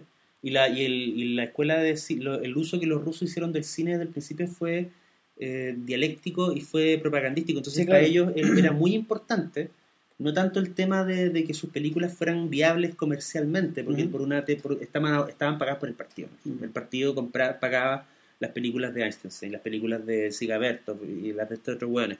Sino que el tema era que, que cumpliera una función social y la difusión y, la, y el... Hay un tema muy potente en el... En, tú decías que la ciencia ficción es muy fascista y tenías razón. Porque hay un tema muy potente relacionado con que la mayoría de, la, de, de las visiones futuristas que ha creado el cine, eh, en el fondo te hablan de una de, de- de- de dos vertientes. Una es como la idea de progreso Ujú. ligada al Estado, que Sí, eran claro. las películas futuristas rusas. Y la otra es la idea de progreso ligado al consumo, que es lo que en el fondo te venden los gringos. O sea, cuando tú Ujú. veis Minority Report, cuando tú veis Inteligencia Artificial, cuando tú veis Encuentros Cercanos, que de repente son tres películas del mismo director, eh, también hay un fuerte mm, impulso como al consumo, porque una, uno de lo que más cuidado se pone es cómo van a evolucionar las la- los automóviles, los computadores, eh, Sí, en la particular, en particular. Minority Report. Yo tenía, tenía Mm. entendido que, que Minority Report había sido como un ejercicio de, de Spielberg en una, eh, como para fijar un landmark, es decir, weón, puta, Minority Report en realidad se adelantó, weón, es realmente una película de ciencia ficción. Mm. Tengo entendido que el gallo juntó gente, eh, futurólogos, weón, eh, ingenieros, arquitectos, gallos especializados en máquinas, en el fondo le dijo ya, weón, ¿cómo va a ser la ciudad en 50 años más? ¿Cómo va a ser el mundo en 50 años más? Y el tipo publicidad le dijo, puta, claro, vamos a tener eh, lectores de retina y vamos a hacer algo que eh, un año después empezó a utilizar Yahoo ya. Eh, perdón, eh, Amazon, que era la publicidad y el marketing dirigido, Sí. personalizado. ¿qué, ¿Qué interés tiene este gallo? Que hoy día es, de uso común en, en la, en la web 2.0. Sí. ¿cachai? pero personalizado, a través de la lectura retiniana, una especie de, mm, de, catálogo, de catálogo y de, y de personalización de la tecnología en torno a un, a un individuo. Esa, mm, esa lectura que hace Minority Report, eh, curiosamente quedó atrás, weón. Quedó súper Es atrás. que yo creo que en el fondo era una pátina, o sea, yo no sé qué nivel de, de, de, de expertizaje o, o qué tan serio eran los futurólogos que Spielberg supuestamente citó en sus- en reuniones. No creo que más Pero- serio pero- que cualquier futurólogo. si el problema Pero, futurólogo pero el, es ese, el uso, el uso el era gallo, un- el, el su- el ga- el uso que el gallo hizo del, del material que puede haber obtenido ahí es muy superficial, pues si tú te fijas a la larga hay un montón de... Minority Report es un gran comercial sobre lo que uno esperaría que fuera el futuro viendo comerciales sobre el futuro, ¿cachai? Mm, Pero mm. yo no, yo no, si tú lo comparáis con la densidad conceptual que puede tener, por ejemplo, Blade Runner, ¿cachai? Tú veis que ahí hay una cierta, hay una especie de... Oye, te, te- podéis preguntar muchas cosas sobre Blade Runner cuando la película se acaba. Eso, yo, te, yo te quería preguntar esa weá, ¿por qué Blade Runner es tan la raja? Pero tú la viste Sí, pues, y te gusta. sí, pues. Pero te estoy preguntando a ti si vos sabés de la weá, pues. weón. Yo no sé mucho cosas. más que, la, que lo que... ¿Sabéis qué? cuál yo creo que es la clave? Hay una... mm, eh, Ridley Porque, Scott... porque yo la veo hoy ¿Ya? y lo único que me patea, que me dan ganas de vomitar, es la banda sonora de Evangelion, weón. Que la encuentro que pasó, que murió, que envejeció muy mal. Mm. Pero, pero la película la veo, weón, y es hoy, es ahora, es mañana, ayer, la ciencia ficción que viene y la Sí. que vendrá, weón. De hecho, hay ¿Qué una, de hecho, hay una, hay una crítica muy... porque todavía es futurista. Sí, pues, Sí, hay una crítica muy bonita de Penélope Houston, que, que era una mina inglesa que la mina el- en el día del estreno, como a la semana sale su crítica, la mina dice, vi esta película que era una mm, visión oscura, hipertecnologizada y como completamente sobrepoblada de cómo va a ser el futuro, y mientras la veía estaba deprimida, molesta, eh, lo estaba pasando mal, encontraba que los personajes eran absurdos, encontraba que la imaginería era demasiado recargada y excesivamente pesimista. Salgo del cine camino al centro de Londres y entro en así. Runner. claro. Entonces, como que el. ¿Sabéis qué? Yo creo varios, varios, varios apuntes rápidos para que, para que, mm, para que pasemos del, del asunto. Ujú. Creo que una cosa que es esencial para, Blade Runner es que Ridley Scott entendió que cualquiera sea la época, cualquiera sea el futuro que esté diseñando, en ese futuro van a co- coexistir el pasado y el, el, el pasado y el futuro juntos. ¿cachai? Sí, sí. O sea, por ejemplo, en esta misma sala, claro, tenemos tecnología de punta que pueden ser estos computadores o una lámpara. pero también tenemos una lámpara que es de hace 20 años, Mm. también tenemos libros que son de hace 30 años, nuestras ropas probablemente no han cambiado mucho. Sí, claro. ¿Cachai? Entonces como que... Van a ver eso- corbata, güey. van a- probablemente van a ver Eso fue lo que más me probablemente, chocó. probablemente la gente no va a dejar de usar mesas, no va a dejar de usar sillas y probablemente no todo va a ser de ultra design, ¿cachai? Mm. Entonces el Sí. tema es que hoy día en el, en nuestro en el 2009 en el mundo hay lugares que pueden verse muy futuristas, Sí. pero hay lugares que son favelas, ¿cachai? Y hay casas abandonadas y hay edificios cochambrosos y esas cosas no han cambiado. Mm. Yo creo que parte del genio de los locos que hicieron la película, incluyendo a los diseñadores de producción y a Sid Mead, Sid Mead. eh, fue que los gallos sintieron que, eh, que las cosas en las grandes ciudades iban a convivir. Y lo otro es que la atmósfera estaba justificada por una premisa. ¿Cachai? Porque ponte tú, cuando tú veis Matrix, con, el- con todo lo entretenido que puede ser, hay ciertas partes de la película que tú decís, bueno, pero ¿por qué el mundo donde vive este hueón es tan oscuro? ¿Por qué esos rascacielos son tan perfectos? Y es como no importa, ¿no? sigamos con la historia, Mm. ¿cachai? Pero en Blade Runner había un tema que tenía que ver con Hay que una la... cosa más, más terrible en Matrix. ¿Para qué, ¿Para qué pelear si al otro lado por, por último estáis tranquilo dentro de la, de Claro. la mierda? Claro. La, lo, que pasa, lo que pasa en Blade Runner es que tú decís como, bueno, ¿por qué la ciudad es tan sobrepobladas? Eh, ¿Por qué está todo tan cochambroso? Entonces Scott decía porque hay una, hay una historia trasera que está, que está filtrada, ¿no? Y es que Mm. como la mayoría de la gente se fue al espacio, Mm. y como irse al espacio es un lujo, Mm. atrás quedan los inmigrantes que se tomaron las grandes ciudades, porque acuérdate que Los Ángeles, Sí, claro. que Runner transcurre en Los Ángeles. Sí. Está lleno de- Casi, y casi no hay Sí, caucásicos. parece Hong Kong. Y hablan verdad. una paralengua, Sí. ¿te acordás? Una Sí. multi, multilingüe. Está Eh, lleno de, de hecho, los, los, los luminosos son todos en... Son son japo, sí. japo, ¿cachai? Toda la cuestión. Y lo otro es que, eh, entonces, como, como no hay industria, porque todo está colapsando, todo se, todo se parcha, todo se repara. Si tú te fijas, la ropa que usan los personajes son como que tienen una parte de cuero, una Sí. parte de eh, sintética, tela, ¿cachai? Sí. Y entre paréntesis, ¿sabes qué? Hay. Es Bueno, muy, no- muy sudamericano. no voy a- no voy a plantear Muy tercermundista. muy tercermundista. No voy a plantear el tema de si Deckard era o no un replicante, porque para mí esa cosa siempre estaba clara. Sí. Eh, sino que en Blade Runner, cada vez que los locos salen a la calle, te muestran el plano de un aviso publicitario muy extraño donde sale una china, una está metiendo en- que se mete una, una, una pastilla a la boca y sonríe. Yo creo que ese es un aviso, una píldora de suicidio. Qué bueno. Que está gigante, que está en el borde de una Y que, está, y que está en todos los. Sí, en todo- junto con el Sí. otro aviso que es la nave que te promueve el Sí. viaje a la estrella. Está acá y está ahí una Coca-Cola que están frente a frente. Sí. Como dos placebos en el Sí. Claro, y ahora sería, sería la raja, porque Y en el fondo, en el fondo lo que tenéis que hacer, en el fondo lo que tenéis que hacer con, con esta plaga que está inundando la ciudad, bueno, es que se tiene que desaparecer, pues bueno, tenéis que que limpiarla, tiene Sí. que virar. Pero, pero sí, sí me pasa, a mí lo que me pasa con, con, con Blade Runner es que es un poco como es Sudamérica finalmente, ¿no? Lo que hemos, Mm. lo que hemos planteado siempre.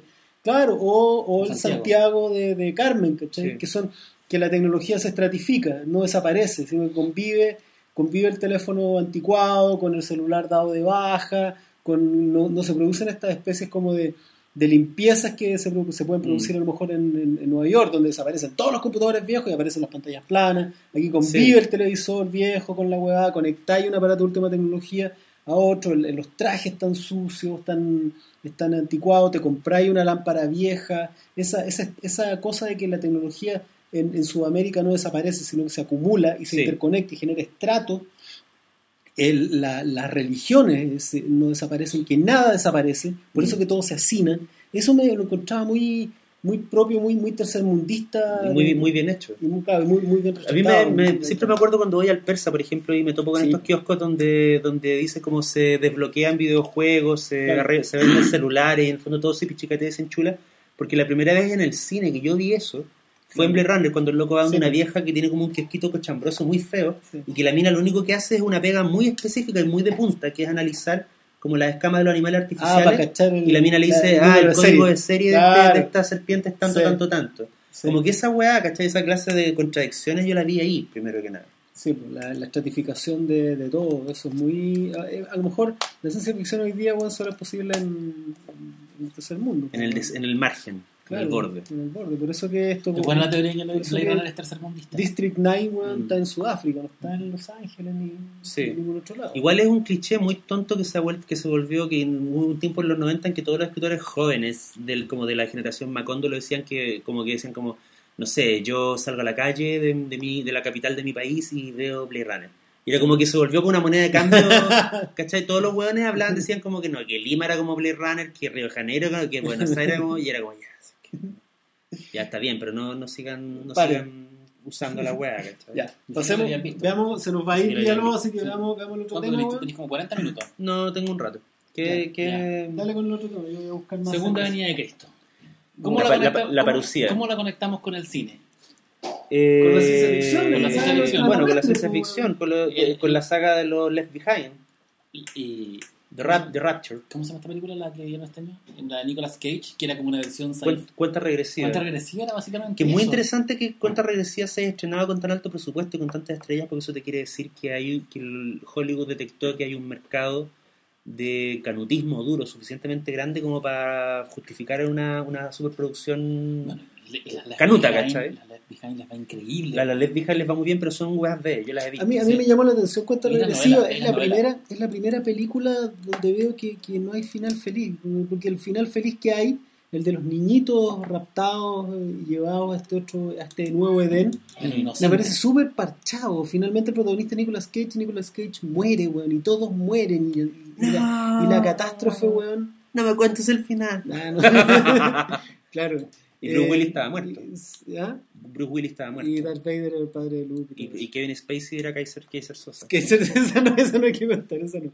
Y no, pero eh, me llamó la atención eso, que finalmente, weón, era una película de desastre donde el desastre ocurre, mueren todos los protagonistas y se destruye completamente la Tierra y no hay ninguna esperanza. Que es la Mm. primera película que yo veo, catástrofe, donde no hay ninguna esperanza, ni sobreviviente, ni futuro. La esperanza es como meta después de los niños. Sí, los claro, pero esa cuestión Este suena- nuevo Edén frente al nuevo Sí. árbol del conocimiento. Igual era chulo la idea del árbol. Era entera Sí, chula la weá. weón. Era como, era como un. ¿Cómo se llamaba donde vivía Galadriel en el Sol de los Anillos? Eh, Tiene un nombre, ¿sabes? Lothlorien. Era como un Lothlorien, pero de bajo presupuesto. Sí. Era como un Lothlorien como de, de MTV. Eh, eh, alerta de... ¿De qué? Alerta de todo. Y viva- Yo cuando fui a ver el Señor de los Anillos, la comunidad de anillos, la, la- una función normal, no con de prensa, de repente se escucha detrás, ¡Viva Tolkien!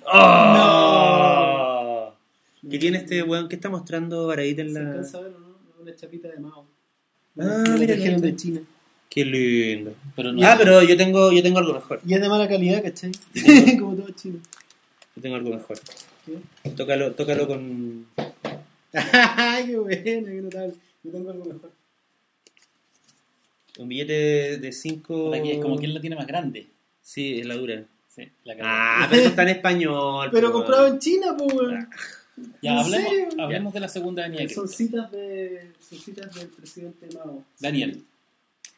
Eh, ¿Qué relación tiene con el cine? Es que es súper interesante porque la lógica. La, el, explica, explica un poco tú qué es el arrebatamiento. ¿Qué es lo que se entiende? Porque mucha gente. Eh, yo pensé que todo el mundo sabía lo que era el arrebatamiento, pero no, muy poca gente sabe. Lo que pasa es que, que no es un dogma muy difundido entre la iglesia, No muy- dentro de la- no dentro de la muy iglesia nuevo. católica. No, nuevo. no, Pero- dentro de la iglesia católica no, pues. No existe. No existe. Sí, sí, No esto- estoy seguro, estoy seguro. Le estoy pregunté a un cura y me dijo que sí. No, estoy Que era, seguro. era- que era el, el- el- el rapto de la iglesia, pero era como el- el- el- la salvación de los, de los, de los salvos. Claro, no, estoy, salvos, seguro, que pero es esas, esa, el, el rap y todas esas cosas son, son eh, de, de religiosos de, eh, de sectas castratorias y todo eso. Básicamente, el rapto de la iglesia es un, es un dogma eh, cristiano evangélico más que nada, que sostiene que va a llegar un momento en que eh, todas las personas salvadas en Cristo eh, van a ser arrebatadas al- hacia el cielo, raptadas. Y hay una parte que dice, la Biblia dice que va, va a venir Cristo, el ángel, como ladrón en la noche y se va a llevar a todos, a todos los que estén eh, bendecidos por o, salvados en Cristo. Y yo me acuerdo cuando yo iba a la iglesia cuando chico y esto me parecía terrible, porque me decían, eh, imagínate, tenés 8 años y te, te cuentan esta historia y dicen, bueno, y a lo mejor vas a estar con tus amigos o con tu papá, Y vas a desaparecer. y se van a ir todos ustedes y tu papá se va a quedar solo. Sí, sí. Y, y siempre contaba una historia, por y era, ejemplo... era horripilante decía, la idea. por, ejemplo, sea- me decían, por ejemplo, va a pasar esto, va a ir un avión volando, llegando a Nueva York, Sí, sí. Y, el, y, lo- y el piloto va a ser el único, y el piloto de los niños van a ser los únicos salvados en Cristo. Y de repente van a desaparecer. Salvado en Y el Cristo. avión va a caer y van a morir todo el resto. Y yo le preguntaba, ¿y qué va a pasar con la gente que se queda? Bueno, la gente que se queda Van a sufrir, van a sufrir y van a sufrir. Bueno, esa, el, el, Ah. el origen de el origen de, de la, de la tesis del rapto tiene que ver con que, oye, porque chucha tenemos que pagar, weón, los, los buena onda. weón. Claro, porque supone, se supone que la lógica del, del- fin de los tiempos es que va a venir un periodo de, de- de la gran tribulación. En la cual vamos- antes- de que- antes de que venga- que antes o después. No. Sí, pues, se el- llama rapto pretribulación. No, no, Ese pero lo que pasa es que hay, dos, término. hay dos escuelas. Algunos dicen que cuando, que cuando ocurra el rapto ¿Mm? va a ser la señal de que partió la gran tribulación y ahí se va a revelar el rostro del anticristo y el, y el falso profeta. Que- Hay otros que dicen- que es Obama. O sea, que aclaro que es Obama. ¿Sabes qué? Yo también creo Sí. que Obama. ¿Sabes di- lo digo aquí y ahora. ¿Pero qué, dice? Puta, la- también qué- creo que qué dice- Obama. ¿Qué dice el apocalipsis? mío, es un hombre, ¿dónde bue- es un hombre bueno que Querido, ¿cachai? ¿Dónde se fue la cordura? Dios, yo tenía la esperanza, tenía la- mi, mi fe puesta en ti, Puta, Villalobos, weón, lo weón. siento, lo siento. No, pero yo una vez estaba llegando, estaba, estaba por- andaba en, ¿cómo se llama? En San Bernardo y habían uno, en la esquina habían unos evangélicos predicando un domingo y el, y el pastor que estaba predicando ya decía, Obama es el anticristo, ¿En no serio? en Hace el un hombre". año, hace un año. Ya, se- ya lo, sab- un ya lo año. sabían. Dios mío. Bueno, y entonces en el fondo son dos escuelas de pensamiento, los que dicen que el, que el arrebatamiento va a ocurrir antes que la gran tribulación y antes que quede la cagada, y los otros que dicen que no, que primero viene la gran tribulación y cuando ya esté como en el límite de la hostilidad hacia los verdaderos cristianos, Ya. eh, ahí van a ser... Esa cuestión Van a desaparecer. me- me Es que eso- decían, porque tú Sí. como cristiano vas a ser perseguido, como Sí, en Roma. claro. Sí. Cuando eres chico te imaginas que te tiraran a un, a un coliseo y te soltaban. Claro, y te agarraban los Leones, leones, pues. Sí. No, pero, pero bien, tiene, tiene lógica porque eh, ¿qué, qué sentido tiene, qué sentido tiene, weón? Eh, Así es re fácil ser cristiano hoy día, Claro, claro, Tiene que tener un poco de dificultad. Eso es muy, eso es muy católico, ¿no? eso es muy cristiano. La weá tiene que ser, si el- cuando yo era chico, si el remedio era más amargo, era mejor, weón. O sea, la weá es con dolor, ¿no? Si no es con dolor, no sirve, weón. Eso como da- date una piedra en el pecho, como, ¿por qué una Sí, piedra? ¿Por qué no puede ser así nomás? Sí. Pero hay una, hay una, mm, habían, yo me acuerdo que habían eh, dos preguntas que yo le hice a un, a un cura cuando estaba en educación media y que tenían un poco que ver con esto. Fueron tres en realidad. Primero, una pregunta que hasta el día de hoy nadie por la chucha me ha podido contestar. Que es que, Yo te la voy a contestar. Ya. Que es que cómo cresta Cristo nos salvó muriendo. Espérate. Ok. Primero, ¿cómo, weón? Y todas las respuestas, cuando me las han dado, me han sonado insatisfactorias. Segundo, ¿qué pasa? Se supone que tú te morís. No existe el limbo, weón, no, no, no existe ninguna weón. El que se murió en 1800, ¿significa que lleva 200 años esperando allá abajo, weón? ¿En el infierno? Porque se supone, no, no sé dónde, allá abajo en, en- en su tumba, weón, esperando a que suene la trompeta y que lo llamen. ¿Y dónde está lo que te dice? No, él ya está en el cielo, bueno, el cura cuando da los responsos fúnebres dice, bueno, ya está en presencia de Dios y todas esas weas. Bueno, ahí, Entonces, no, pues, hay una tremenda confusión. Claro, pues, Entonces, esa, es otra pregunta, ¿cachai? Y tercero, eh, el tema del rapto pretribulaciones. Si, si, van a, si van a llevarse, weón, que ahí el cura me dijo que no, que esa cuestión no era católica, eh, si se van a llevar a, a todos los cristianos a los que están salvos, weón, ¿para qué, pa' qué cresta hay, hay, hay juicio, weón? Si ya se los llevan. O sea, porque, No, porque el juicio, el juicio final viene, viene como dice su nombre, Sí, al final, cuando vengan todas las... las- las- Pero no, se- pre- no se supone que si que ganaste son ticket... arre- no, porque los que son arrebatados arrebatado. ya se saltaron, esa, esa es la puerta giratoria. los, que se, los que se arrebataron ya no, no- claro, ya pasan por la puerta al lado, pues, weón, Ah, ya, o sea, tienen, tienen un repechaje lo que se ellos, ganan para, decir- para decirlo en términos pop, ellos están con la banda. Ah, ya, ok. ¿cachai? Están- ellos están en la lista. Después van a estar los, los, los- los que, los, le- los de Left Behind, que en el fondo son los cristianos que estuvieron salvos en el momento del rapto, y esos son los que Eso, la van a pasar eso mal. entra en el repechaje. Sí. Eso es entre... y, eso la y esos son los que la pasan mal, los que son perseguidos, los que, los que los van a quemar vivos y todo. Bacán. Ya entendí, weón. Pero sabes que lo que estoy hablando es que lo, lo- era terrible cuando uno era chico, porque te- la gente que te rodeaba, porque mi familia era muy evangélica, ¿cachai? Eh, como el- la, la sensación de que en el fondo las personas a las que tú depositabas tu confianza y que te explicaran el mundo, creían esto. Sí. Entonces una parte mía a veces se acostaba en la noche y decía, ¿y si me despierto Cagado y mi familia no está? Exacto. ¿Y si, me, y, si, y si viene el arrebatamiento y a mí no me llevan? Claro. ¿Cachai? Y era como... Qué bueno. horror, weón. ¿Cómo puede vivir un niño? Bueno, pero sabéis que no, no es por Bueno. poner, no es por ponerme partidista, pero no, o, pa- Termina- o partisano, termina- pero sabéis que los católicos igual creían algunas weas bien horribles. No, si yo era, Sí. yo era, yo era, mi familia era católica, bueno, y yo pasé cagado de susto mi infancia con ese tipo de Mm. cuestiones. la- Sí. Yo, puta, con- he contado un millón de veces el tema, weón, que mi mayor horror, después de ver unos libros evangélicos, uno de Testigo de Jehová sobre el fin del mundo, mi mayor horror, y tuve pesadilla, weón, era estar en la calle jugando y que de repente sonaran truenos, relámpagos, se abriera el cielo Como los Simpsons. y bajaran los ejércitos del Señor con sus espadas flamígeras, weón, a borrarnos de la faz de la tierra. Weón, es pesadilla. Tú se lo imaginaba como caballeros Jedi, así. Sí, pero eso es como un chiste, los, ¿te, te acordás en Los Simpsons hay un episodio especial donde como que los locos salen y afuera está como el apocalipsis y la March le dice a Bart, eh, es el apocalipsis, llevas ropa interior limpia y como que Bart dice, ya no. No, pero eso- ese, ese tipo de, de imágenes, weón, violentas, eh, sanguinarias. Ahora, espérate, tú- se me quedó en el tentero una, una cosa, do- do- do- dos argumentos. Uno, el mito del arrebatamiento probablemente viene de una figura bíblica mm, muy extraña, un poco olvidada, Ujú. que es el profeta Elías. Elías es como Ah, sí. se supone, un- de hecho, algunas tradiciones Y cristianas Mm. Creen Ujú. que eh, Elías tiene que volver a la... Ah, ¿en serio? Claro, que, claro, que Elías va a volver a predicar y va, va a volver a morir. Ah, bueno, de hecho, de pasa es hecho, que Elías por, eso que, técnicamente no por, eso murió. que, por eso que en el, por eso que en el monte, cuando an- antes Cristo les pregunta quién creen que son, Claro. uno dice, algunos dicen que era el profeta Elías. Sí. Bueno, cuando, cuando ocurre la transfiguración de Cristo, están en encuentro cercano es Moisés, Moisés no, y Elías. Moisés y dos. Moisés y Elías. Sí. Pero Elías- eh, Moisés murió, no, no, no Sí, no pues, arrebatado. Moisés murió. Pero Moisés lo enterró, lo enterró Dios. O sea, eh, Dios tendió como un manto de niebla entre el cuerpo de Moisés y el, el resto de los israelitas. Ah, y ya, como que entonces el loco lo, y lo, enterró. lo reemplazó en un cuerpo clon. No, pero murió, pero él murió. Pero Enoch, Sí, murió. Enoch también en el Antiguo Testamento es raptado. Llevado por, por una. Sí, bueno, además, una- además una un weá que ha dado, que ha hecho volvió, correr ríos de no tinta, volvió, ríos de tinta Ezequiel. al ufólogo es que a Elías se lo llevó un carrafal. O sea, Y sí, esa weá sí. es como ya... No, pero o sea, Ezequiel es el que mejor describe Ezequiel, pues, Ezequiel, Ezequiel es el que se lo lleva, pero él vuelve. Pero espérate, la pregunta que hacías que era muy interesante, que, que también se le han hecho mucho, de por qué Jesús tiene que... Por La niebla, mira, por- alguien pone. la- porque la niebla, en la película La niebla sale el carro el carruaje de Jesús, pues, de Jehová. razón, sí. Mm. La Fue de- Jehová un cosmonauta. Santander Batalla. Bueno, de- para Santander después Batalla. les voy a contar la historia de Santander Oye, Batalla, yo hice, yo hice la dieta para ir a Ganímedes. Y en buena onda, yo me purifiqué, tomé agua cinco días, weón. Dicen la, canu- la canutocracia se tomó el programa. Esto no es canutocracia, estamos hablando de, de locura. ¿cachai? La canutocracia. ¿Tú crees que creemos en todo lo que Pero Vamos- mira, vamos está a de negro. Vamos a terminar, vamos a terminar cantando un corito. Firmes y adelante, huestes. Firme y adelante, huestes de la fe. No, pero espérate, por ahí, lo que te, te quería contar. Tú me hiciste una pregunta y dijiste que la. Pasam- pasamos el pandero para la misma. Para la...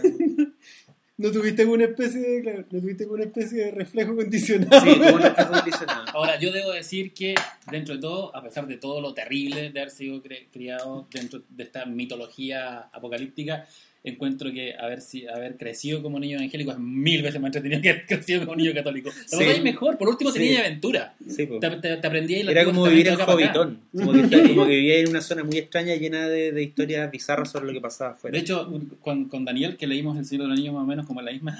Era- sí, como que Decíamos- decíamos, como lo mismo. El Señor de los Anillos, esto como que lo leímos en la iglesia. Bueno, si no hay nada más canuto ni más católico que El Señor de los Anillos. No, sea, es protestante. Es protestante. No, Claro, eh, eh, Narnia, Narnia Oye, pero deja- déjame que le conteste Ya, a- ¿Cómo es al, que- al hermano ¿Cómo, acá. es que, cómo al- es que Jesús nos salva muriendo en la cruz? Mira, déjeme, déjeme citar el libro. Como típica cosa como que sacan el libro así, como que le hacen así. Mire, según usted puede ver. Galatea. No, porque supone que el hombre eh, quien nos hizo caer en eh, quien, quien nos hizo caer de la gracia de Dios era un hombre perfecto que era Adán. Jesús era su equivalente, ¿cachai?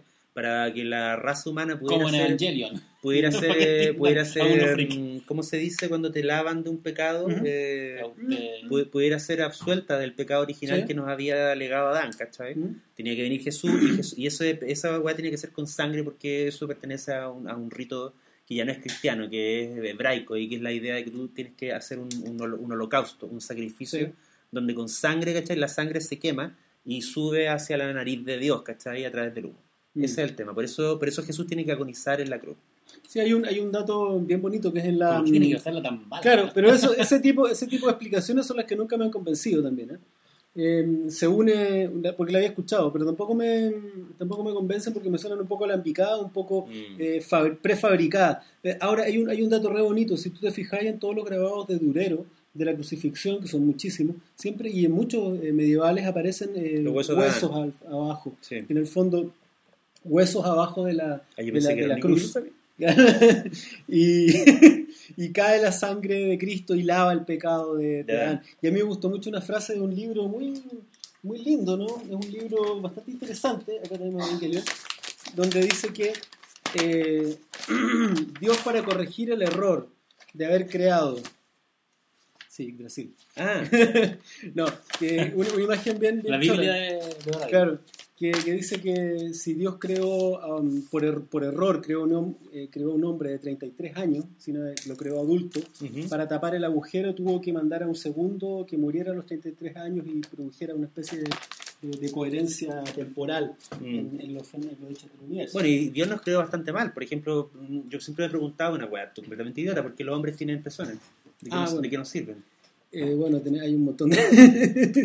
Tenemos colitas. Son ¿no? divertidos, son divertidos, coxis, pero no sirven de nada Ah, técnicamente. y, esto, y esto daría pie como para hablar del creacionismo, ¿no? Podría ser, ¿Ustedes no. saben lo que es el creacionismo, querido Pero ese, Julio? pero ese es para otro programa. Sí, ¿tú crees? Pero pueden dejar Pero adelantemos unas cositas. Adelantemos unas cosa. cositas. Los creacionistas piensan que en realidad el mundo fue creado. Yo no sé si ellos mantienen una, una, Hace dos mil- una claro, una, como 2000 años antes una cuenta, claro, una cuenta que se hace en, en base a las generaciones que aparecen nombradas en la Biblia, que arroja, no sé, 2174 años, por ejemplo, y que en ese momento fue creado el, el- el universo como lo conocemos hoy, y que en realidad cosas como, eh, como los huesos de dinosaurio, los fósiles, no es que sean reales, queridos amigos, sino que en realidad fueron puestos ahí eh, por Dios para probar nuestra fe. Ahora, Por ejemplo. Pero ahora está el creacionismo científico, que meten todo este chance. Sí, por este el diseño capítulo- inteligente. sí. Que el, que el, Que inten- met- que el intento de la- conciliar lo- los descubrimientos científicos con lo que dice la Biblia. Exacto. Sí, y, en, y en el fondo ahí la explicación de, la, de, de los dinosaurios que, que no existen es, es que se, se ahogaron en el diluvio. Mm. Sí, claro. Y que algunos vivieron y por eso aparecen. De hecho, en, en este Bueno, es curioso el término antediluviano, weón. weón, ¿eh? Es Sí. curioso porque el término es, Mm. es bien antiguo. Pero el creacionismo, el creacionismo En Estados Unidos muy fuerte. De Es hecho, hay, muy, muy iglesias, fuerte. hay, hay colegios que es enseñan. muy fuerte. Se ganó, hay, hay estados donde se ganó el derecho a ser enseñado a la par de. El de- de- evolutivo. de- en el fondo tú claro. elegís. tu- tus padres eligen por ti. Tú- yo creo que mi hijo. Lo que que- me parece horroroso. Lo que me parece también horroroso y parte de la gran hecatombe de la cultura cristiana occidental, weón. Bueno, pero no lo, no lo, no lo Pero en el fondo, no pero en el no fondo así, es, es una forma que tiene que tener el, el, la cultura occidental, básicamente norteamericana, para enfrentarse al, al enemigo cultural. No, pues. pero esa, esa- ese error, bueno, esa es otra cuestión que, que hemos conversado alguna vez, que eh, la única salida que le toca, al, que le queda al, al cristianismo en general es volverse tan weón fanático y tan conservador como el enemigo al que está enfrentando en este momento, que son los musulmanes. musulmanes. Sí, o sea, hay una frase muy bonita de- de- del extinto, difunto señor Saddam Hussein que decía, em, ¿cuál es el problema? Dice, ¿quién está ganando? ¿Quiénes son más fuertes? Tenemos 200 mezquitas en Washington y díganme cuántas iglesias protestantes hay en Bagdad, ¿cachai? No ninguna. En el fondo, que la, la Mm. tolerancia y la apertura de Occidente es la que, es la que permite... Es que- talón de Aquiles. es el talón de Aquiles, ¿cachai? Que en realidad deberían volverse, y de hecho es un poco lo que, lo que pretendía también eh, Juan Pablo II con su grupo de los polacos cuando hace su golpe de Estado contra Juan Pablo I y toman el, el poder en el Vaticano, que es el de retroceder todos los pasos dados en el Concilio Vaticano II e ir vol- volviendo a la Iglesia Católica en una... mm, Puta que tiene buena prensa Juan Pablo II. Sí. Ya lo hablamos la otra vez. ¿eh? Ah, sí. II. Hoy, hoy día me enteré que el weón había visitado el CERN. ¿Qué es el CERN? El CERN, El- el, el LH, el LHH, el Donde Hadron- y demonios. Hadron- Ah, el ya. Hadron Collider, no sé qué chucha, el, el, está el, el ciclotrón que está bajo Suiza, Francia, eh, que el año pasado hizo noticia porque eh, una demanda buscó impedir que se activara porque se suponía que corría el riesgo de producir un agujero negro que se tragara todo. ¿cachai? Eh, es que lo que pasa es que existe una minúscula por- probabilidad, ¿cachai? ¿En Me, habría gustado ver esa demanda y ver la cara del juez. Como, como, perdón. No, a mí nosotros queremos la demanda, la Lo posibilidad de un hoyo negro. Es, como, Exacto. es como demandar a Boeing porque existe una minúscula probabilidad de que los aviones se caigan. po. Sí, también. Sí, pues bueno. Pero sí, pero no vamos a comparar que se caiga un avión a que se produzca un agujero negro que se trague el universo, pues, o por lo menos nuestra galaxia, o, o qué sé yo, por último la Tierra, no No se sé, o. Washington. Se tragaría Suiza. ¿Y a Se tragaría Suiza, Suiza? claro. Oye, bueno, se eh, están produciendo microagujeros negros, el otro día me, me enteré. Uno cayó en Tunguska en 1908. Eh, dicen, yo creo otra cosa. si no te molesta. Lo- no, que re- recomendar rápidamente a los que estén interesados en reírse del creacionismo o, o saber qué mierda es, porque además no- yo no lo veo, no lo tomo tan a la broma porque creo que es una fuerza muy Sí. terrible Mm. que está como... Es una y que- fuerza y que- siniestra. Y que, en Una fuerza Chile, y que en Chile tampoco lo miremos tan con, con tanta superioridad porque pienso, no sé, por lo menos en el caso nuestro, nos criamos en colegios fiscales donde igual había clases de religión y en esa clase de religión era una clase de proselitismo católico, ¿cachai? Y Yo creo que las cosas no han cambiado mucho. Y hay dos películas que merecen verse, son dos documentales. Uno se llama Jesus Camp y es en el fondo una película sobre los campamentos a los cuales los cristianos, los cristianos fundamentalistas mandan a sus hijos en Estados Unidos. ¿Tú fuiste a uno? No. No, ah, sí, fui en Lican Ray. Yo, yo le hice toda, yo fui embajador, yo fui plenipotenciario, yo hice toda la. Dios mío. Y el otro es Religious, que es el documental donde Bill Maher, que es un, comediante norteamericano, ojo, se, ríe, HBO. Se de la religión. Sí. Las dos cosas de. Las dos. Me dicen. Ah, alguien la vio, que bueno. La- las, dos, las dos películas merecen verse como tapa y tapa porque son como son muy complementarios. Jesus Cam está hecho en serio y es un thriller de horror, ¿cachai? Sobre, el- sobre lo que pasa, lo que así, cuando pesca a niños de 7 años y les enseñáis algunas de estas weas, lo que pasa en la cabeza de esos pendejos. Y se vuelven locos. Es, Se vuelve- peor, se vuelve es loco. peor que mostrarle a un cabro. No, es lo mismo Sí. que mostrarle a los cabros chicos la guerra de las galaxias cuando es demasiado chico. Mm, Sí, sí, era- sí es lo mismo en el fondo. Es, es, es heavy. Sí, quizás quizás la diferencia es que nuestra, nuestra cultura busca no ser, busca, digo, Mm. no ser excluyente. Pero la, la cultura creacionista, weón, es tremendamente excluyente. eh, está además validada por el talón de Aquiles, entre comillas, de la democracia, que es la tolerancia y la aceptación de la diferencia. Sí. Eh, ah, quería mostrarle este libro que se llama Counter Knowledge de, eh, no me acuerdo cómo se llama, Daniel Thompson. Aquí el tipo un poco eh, analiza algo que nos invitaron del podcast Tercera Cultura, que Sí, es la dinámica de las conspiranoias y por qué la gente cree cosas que son insólitas solo por, solo por el... Ah, yo quiero decir algo ahí. Ah, ya, bueno. No, no, pero Y, acá el tipo se extiende bastante en, en el estudio del fenómeno del creacionismo y del diseño inteligente. Cómo está penetrando las iglesias, o sea, perdón, las escuelas en, en Inglaterra, en Estados Unidos, y se está convirtiendo eh, a través de esta, de esta, de esta trampita, o de este backdoor que tiene la, la democracia, em, en, en una posición válida, una posición que es defendible, que es políticamente correcto, incluso tolerar, defender y, y- y que mm, se está entendiendo, como te digo, peligrosamente. Mm. que un poco socava todas las raíces de nuestra cultura. Ahora lo que yo creo, el- me preguntabas tú al principio que qué relación puede hacerse entre la religión y el mito del arrebatamiento y la ciencia ficción. Yo creo que lo que pasa con la teoría conspiranoide y con la con la mm, con todo el rollo, con toda la moral FX, con toda la moral fringe, es que en el fondo a la larga, cuando uno es pendejo o cuando uno está muy perdido y se siente muy solo y cae en la religión, es porque la religión te da respuestas para ordenar el mundo, ¿cachai? Ujú. El mundo es un caos que no tiene sentido. Bueno, es y la básicamente religión, eso y la la religión. religión te, y la religión te sirve para ordenar. Mm. Y la teoría conspiranoide, por terrible que sea, en el fondo también es, una, es un discurso que te permite ordenar el mundo. Y en ese sentido es muy acogedor. La te- cualquier teoría conspiranoide, por terrible que sea, ¿cachai? Ya que Obama es el anticristo, o que nos, o que nos echan eh, drogas en el agua potable, o que los ovnis nos visitan, cualquiera de esas Mm. teorías a la larga es mucho más tranquilizadora que la posibilidad de, de- de pensar que todo es un caos, que no hay Mm. orden, que no hay propósito, y que nos vamos a morir y, al- y se acaba todo, ¿cachai? Sí. Entonces lo que yo creo es que la conspira, la, que la teoría conspiranoide y que la moral de, lo- de, la- de las conspiraciones mundiales Mm. está muy ligada con la religión y que no es raro que haya un traslape, que gente que creció en entornos religiosos termine eh, abrazando la, la conspiración incluso a través Mm. del ateísmo. Mm. A Y el me- caso aquí el colega... Sí, a mí, a mí lo que me pasa con la, con la conspiranoia tiene un poco que ver con, eh, yo creo que en mi caso en particular, con haber nacido, weón, en, en- en dictadura, haber crecido en dictadura y haber vivido lo que vivió el, el- el ciudadano después de la Segunda Guerra Mundial, que es descubrir que los gobiernos en realidad no tienen buenas intenciones, que en realidad los gobiernos no buscan protegerte y que en realidad to- están todo el rato los poderes a los que tú no perteneces, porque la conspiranoia es un fenómeno súper democrático en términos de bajo pueblo, eh, que no tiene acceso a la verdad, no tiene acceso a los, a los clubes que, que manejan el poder, y eso termina generando eh, teorías sobre el misterio, Mm. teorías sobre lo que ocurre dentro de las cámaras que manejan el poder, teorías sobre qué ocurre realmente dentro de la dentro de, los- de los gobiernos y dentro de los grupos que manejan las cosas. Eh, en el fondo es, es una es una es un interés, son ganas, ¿qué dicen? Villalobos es el lado B de Iván Valenzuela. no Sí, vengo sí, más, sí, sí, no tiene- más esta Tiene un parecido. Eh, pero, pero el tema, claro, o sea, la religión es básicamente, por lo menos para mí, es el camino para los que no son capaces de recorrer un camino. nomás. O sea, Mm. la religión es el tipo que no es capaz de meterse dentro suyo y que busca un kit de salvación armado, ¿no? en vez de buscarlo.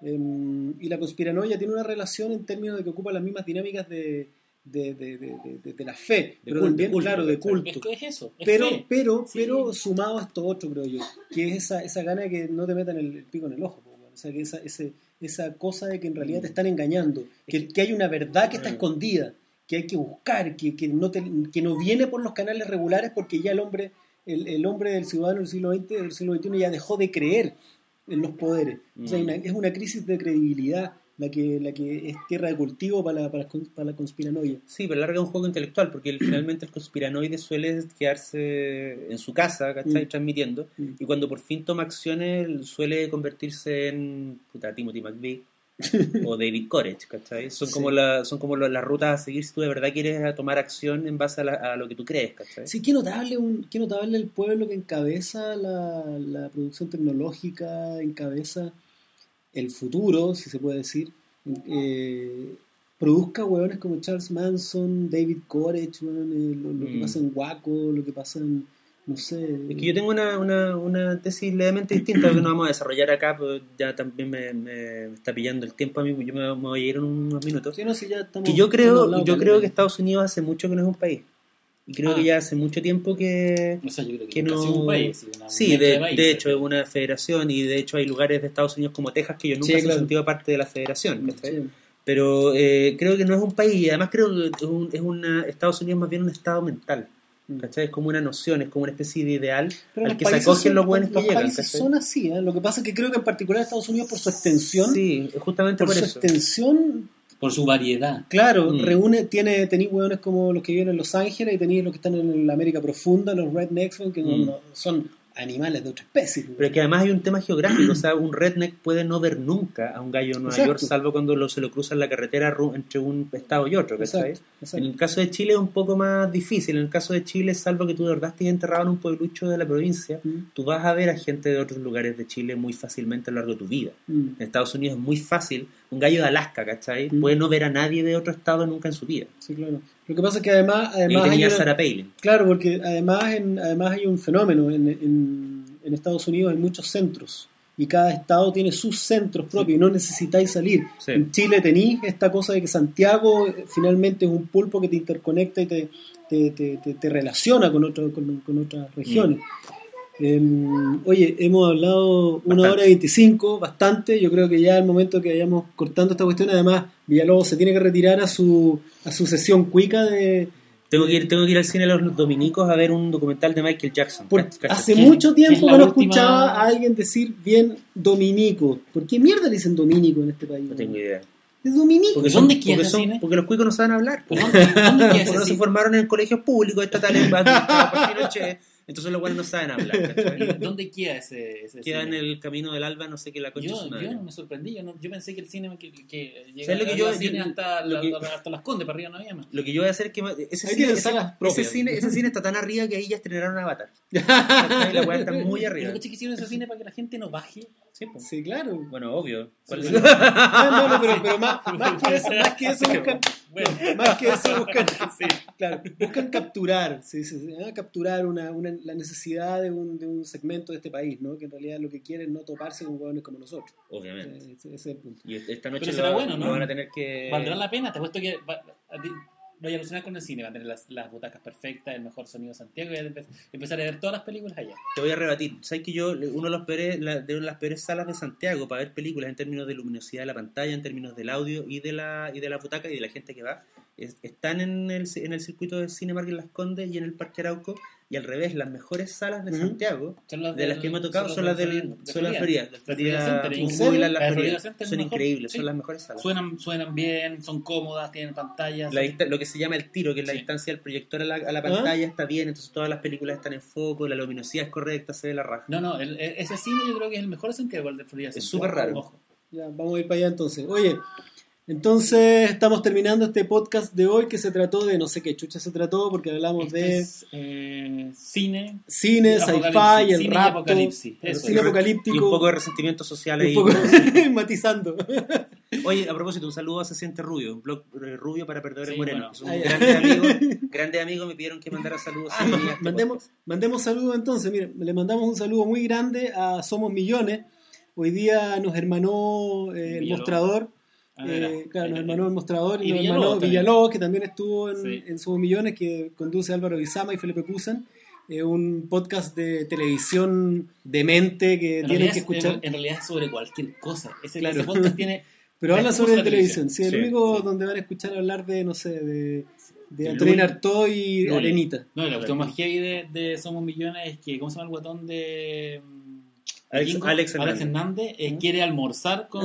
con Qué terrible. con Bisame y con Cuser. Ya, También analízame. Sí, Analízame. Sí, gran- Gonzalo, gran- que lo estuvimos pelando acá, pero un buen tipo. Sí, el, buen el tipo. único, el, el primer podcast que, que escuché, soy fanático de Analízame y espero que no lo corten, así que Ahí vamos, vamos a seguir. no, güey.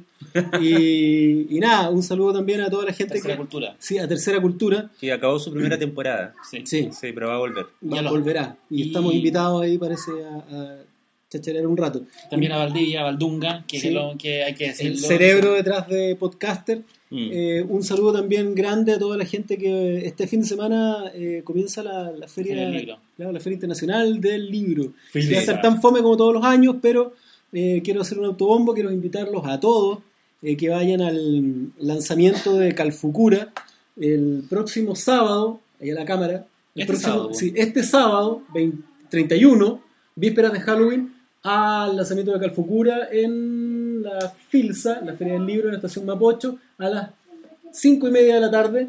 Vamos a hacer, un, vamos a hacer allá el capítulo de Desde el Fin del Mundo. Tenemos invitado al Doctor Zombie, a Darío Oces, vamos a estar con Pancho Ortega y vamos a hacer un capítulo especial sobre Calfucura, mitos mapuches, sincretismo, eh, esoteria, paranormalidad en el libro, en el nuevo libro de eh, Jorge Baradit, quien les habla. Y Pereyoma también tiene que ir invitado, ¿no? Eh. Viera Gallo. Claro. Entonces, eso, muchas gracias por habernos acompañado una vez más. Eh, gracias a Daniel Villalobos. Gracias a ustedes por la invitación, lo pasé mucho mejor que en el otro podcast. Qué bueno. Y nos no vemos, vamos, nos no vamos a decir cuál, sí. No vamos a decir cuál. sí. Yo soy em, Jorge Baradit. Ortega, Eh, muchas gracias a todos. Desde el fin del mundo y descansen donde quiera que estén zombies.